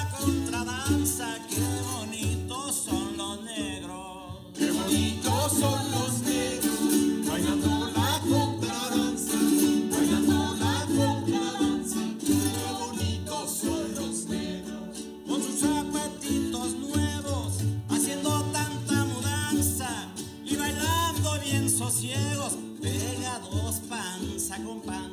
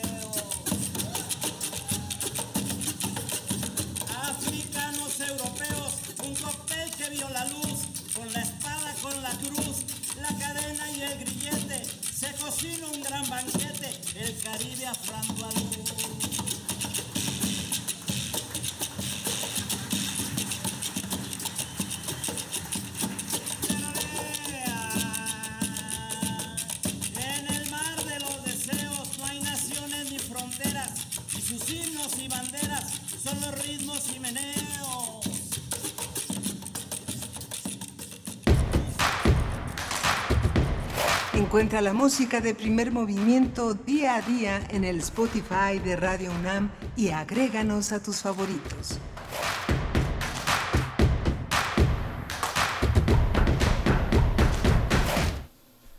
Bien, pues estamos de vuelta. Damos la bienvenida en esta ocasión a Jacobo Dayan. Él es colaborador en Primer Movimiento en esta sección que alternamos junto con otros personajes eh, que trabajan por los derechos humanos, una sección dedicada precisamente a los derechos humanos. Jacobo Dayan es coordinador de la Cátedra Nelson Mandela de Derechos Humanos en las Artes de la UNAM y el tema que propone esta mañana es uno que lleva marcando la agenda en las últimas semanas, la reforma policial y la procuración de justicia. Bienvenido Jacobo Dayan, ¿cómo estás? Te saludamos Miguel Ángel Quemain y Berenice Camacho. ¿Qué tal, Berenice, Miguel Ángel? ¿Qué- ¿Cómo están? Espero que todo muy bien. Buenos días, Jacobo. Muy bien, gracias. Gracias Jacobo, te escuchamos, cuéntanos. Pues sí, mira, eh, la discusión en todo el mundo, y bueno, en México no fue la excepción, está siendo alrededor de represión policíaca, eh, discriminación estructural en el caso, por ejemplo, de los Estados Unidos, que incluso ha llevado un movimiento, eh, pues ya prácticamente casi, o, o de buena parte del planeta, que están solidarizándose y, y los temas de discriminación estructural en cada uno de los países. Y acá la discusión me parece que ha estado, que hemos pu- puesto la carreta delante de los caballos. Toda la discusión ha estado en si se reprimió una protesta, en si el gobernador es culpable de no sé qué, que si el presidente mandó a los a los a la gente que iba a protestar o la jefa de gobierno y que entonces el otro contestó y le mandó a los otros, es decir, estamos discutiendo asuntos políticos y perdiendo el foco de la discusión y como no es raro en la historia mexicana, estamos perdiendo una gran oportunidad de, en México nunca perdemos oportunidad de perder oportunidad. Y a lo que me refiero es esto, lo- la discusión tendría que ser el asesinato de Giovanni López, como en Estados Unidos es el asesinato de, de- Floyd. Es decir, aquí el asunto es, hay un asesinato y luego un encubrimiento. Y luego lo que tenemos es represión policial, en el caso de Jalisco y en la Ciudad de México una ausencia de la policía. Tenemos que discutir qué hacer con las policías, uno. Dos, tenemos que discutir qué pasa con el aparato de justicia. ¿Cómo es posible que un mes después del asesinato de Giovanni López no haya ocurrido absolutamente nada? Bueno, esa es la historia de este país en los últimos años. Entonces, necesitamos entablar y iniciar una discusión seria sobre el protocolo de uso de la fuerza, de, de las fuerzas del Estado. Eh, necesitamos discutir el profesionaliza la profesionalización y, y la capacitación de los cuerpos de policía, la asignación de recursos y toda la discusión del aparato judicial. Toda la discusión ha sido en si se reprimió o no se reprimió una protesta, cuando detrás de la protesta lo que hay es una persona asesinada, igual que en los Estados Unidos. Es como si en Estados Unidos toda la discusión fuera exclusivamente la represión de Trump a, a los manifestantes y no el problema de fondo, que es el asesinato de Floyd y la eh, discriminación estructural. Entonces, la salida fácil es la que están utilizando buena parte de los sectores políticos y sociales en México, decir, ahí está, las policías no sirven, que se haga cargo el ejército. Entonces, cuidado, porque lo que estamos haciendo es abonando a una, a, a una narrativa de mano dura, donde evidentemente las policías no funcionan, y no funcionan porque a nadie le preocupan, a nadie le importan, no hay presupuestos. ¿sí? Entonces, es más, lo más fácil es decir que se haga cargo el ejército, cuando esa no es la solución. Y la otra columna, repito, es el tema de la procuración. La solución no es despedir a un funcionario, como se ocurrió en la Ciudad de México, se pretendía de- de- o se hizo eh, eh, despedir personas. Hay responsables con acciones, con, con delitos concretos, o en algunos casos con crímenes concretos, y la Procuración de Justicia no aparece. Entonces, ahí, este, este caso nos está reflejando los dos problemas que tenemos años con ellos, justicia y seguridad.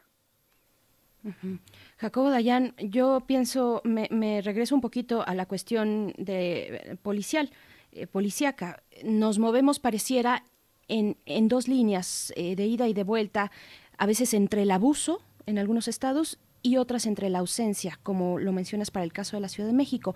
Aplicar los protocolos de uso, de uso racional de la fuerza no significa ausencia de la policía. Es un balance que deberíamos tener ya muy claro al menos para, la, para todo el país, pues, pero Ciudad de México tiene una historia importante de manifestaciones, de, de derecho a la protesta, e, en fin, de todo un ecosistema que ha fomentado eh, que reflexionemos eh, al, respecto. ¿Cómo ves esta situación de lo que pasa también en la ausencia, eh, en esa ausencia policial en Ciudad de México? Sí, 100% de acuerdo. Es tan lamentable ver a policías aventando piedras y palos a manifestantes, como si, en lugar de llegar a contener, lo que llegan es ante la incapacidad y otra vez más, más allá, no es de que sea un asunto de que, eso es lo que quieren hacer, no, no están capacitados, no tienen en muchos casos los equipos, no tienen el soporte. Lo, que vemos son escenas de aventando piedras y palos a la policía. nadie pretende eso. Y por el otro lado, lo que tampoco queremos ver es manifestantes, eh, en manifestaciones de manera violenta y, el, y la policía mejor resguardándose. Cualquiera de los dos habla de un fracaso del modelo policial, fracaso absoluto. Tanta seguridad merece eh, el manifestante como el ciudadano que está caminando en la calle. Hay escenas de las manifestantes en la Ciudad de México golpeando gente que estaba caminando ahí, nada más. Esa, esas personas no merecen seguridad para la, para la autoridad. Entonces, cualquiera de los dos, otra vez, es o el temor o el abuso de las, el temor al uso racional de la fuerza, pero pues claro, como no hay capacitación, como no hay adiestramiento, como no hay eh, presupuesto suficiente, entonces mejor los guardan. Entonces, eso es una irresponsabilidad, y hay que decirlo, de los presidentes municipales y de los gobernadores, y a nivel federal, evidentemente, el gobierno federal. Pero no podemos seguir discutiendo o haciendo como que no hay manera de construir policías. En Estados Unidos están aprovechando esto para hacer una discusión seria. Acá estamos discutiendo si Alfaro dijo y si Andrés Manuel le contestó es ridículo. El problema de fondo es que hay personas asesinadas por fuerzas del Estado y hay ausencia del Estado en otro caso, en otros casos o colusión del Estado y hay un absoluta, una absoluta impunidad. Ese es el problema de fondo. ¿Lo queremos abordar o no? ¿De dónde tiene que venir, Jacobo? Porque eh, se obvió, se obvió la construcción de una policía de proximidad desde el punto de vista presupuestal. No existe presupuestal, existe la idea, existe el proyecto, se discute, pero no hay una, no hay una partida eh, ni, ni en, ni en los gobiernos estatales ni tampoco en el presupuesto federal que, este, de este año, por ejemplo, ¿no? Sí, claro, incluso se ha retirado presupuesto para eh, redirigirlo a temas de la pandemia de prevención del delito a mí me parece que es una perversión de preferir que, qué muertos se prefiere el Estado mexicano, si prefiere muertos por la violencia o muertos por la pandemia. Uno no puede redirigir eh, recursos de prevención del delito para prevenir la pandemia, me parece ridículo. Y la otra es, evidentemente todo el mundo se ha recargado en el ejército diciendo ahí están, que lo resuelvan ellos. El presidente ha dicho reiteradas veces que es temporal la presencia del ejército. La pregunta que tendríamos que hacerle es qué está haciendo para que verdaderamente en cinco años salgan las Fuerzas Armadas, si es que en teoría van a salir. No están haciendo absolutamente nada. No hay ni presupuestos asignados, ni planes echados a andar, no hay nada. Entonces pensamos pues que porque la ley dice que en cinco años van a salir, van a salir. No, hay una militarización de facto de la vida pública mexicana, no nada más la seguridad y no hay planes para echarlo para atrás. Porque no hay planes, porque no se ven en el presupuesto los planes. Jacobo Dayan, bueno, eh, yo me quedaría haciendo énfasis también en, en esto que mencionas, en, este, en esta situación tan compleja, pues hay un anhelo o surge, eh, subyace un anhelo, una tendencia de exigir mano dura y ese es un ese es un grave riesgo es un riesgo que, que, se asoma en el por ahora en la opinión pública pero que ojalá hagamos conciencia de ello para, para no refrendarlo para no movernos en esos esquemas sino como bien dices profundizar esta, esta discusión que ya se está dando en Estados Unidos por ejemplo. Bueno a nosotros nos toca lo propio. Y, y pues bueno te agradecemos mucho esta lectura Jacobo Dayan nos escuchamos pronto contigo. No muchas gracias cuídense. Un abrazo. Gracias Jacobo. Gracias. Bien, pues ya estamos a punto de despedirnos. Son las 9 con 57 minutos de la mañana y llegamos ya al final, pero les invitamos a quedarse aquí en las frecuencias universitarias, en el 96.1 de FM, en el 860 de AM. Aprovecho también para eh, pues agradecer a todo el equipo de Primer Movimiento que hace posible todas las mañanas esta transmisión y a todos ustedes por sintonizar. Nos vamos, Miguel Ángel. Nos vamos, nos vamos con música. Vamos, vamos a escuchar de Shook Trio, Amistad y bueno, Berenice, pues esto fue Primer Movimiento. El mundo desde la universidad.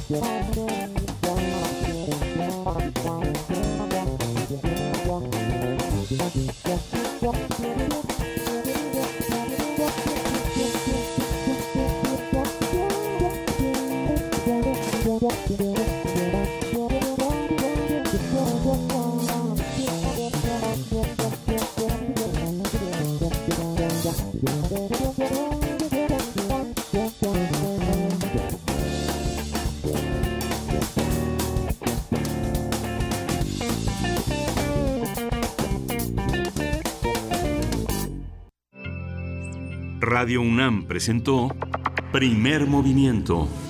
El mundo desde la universidad.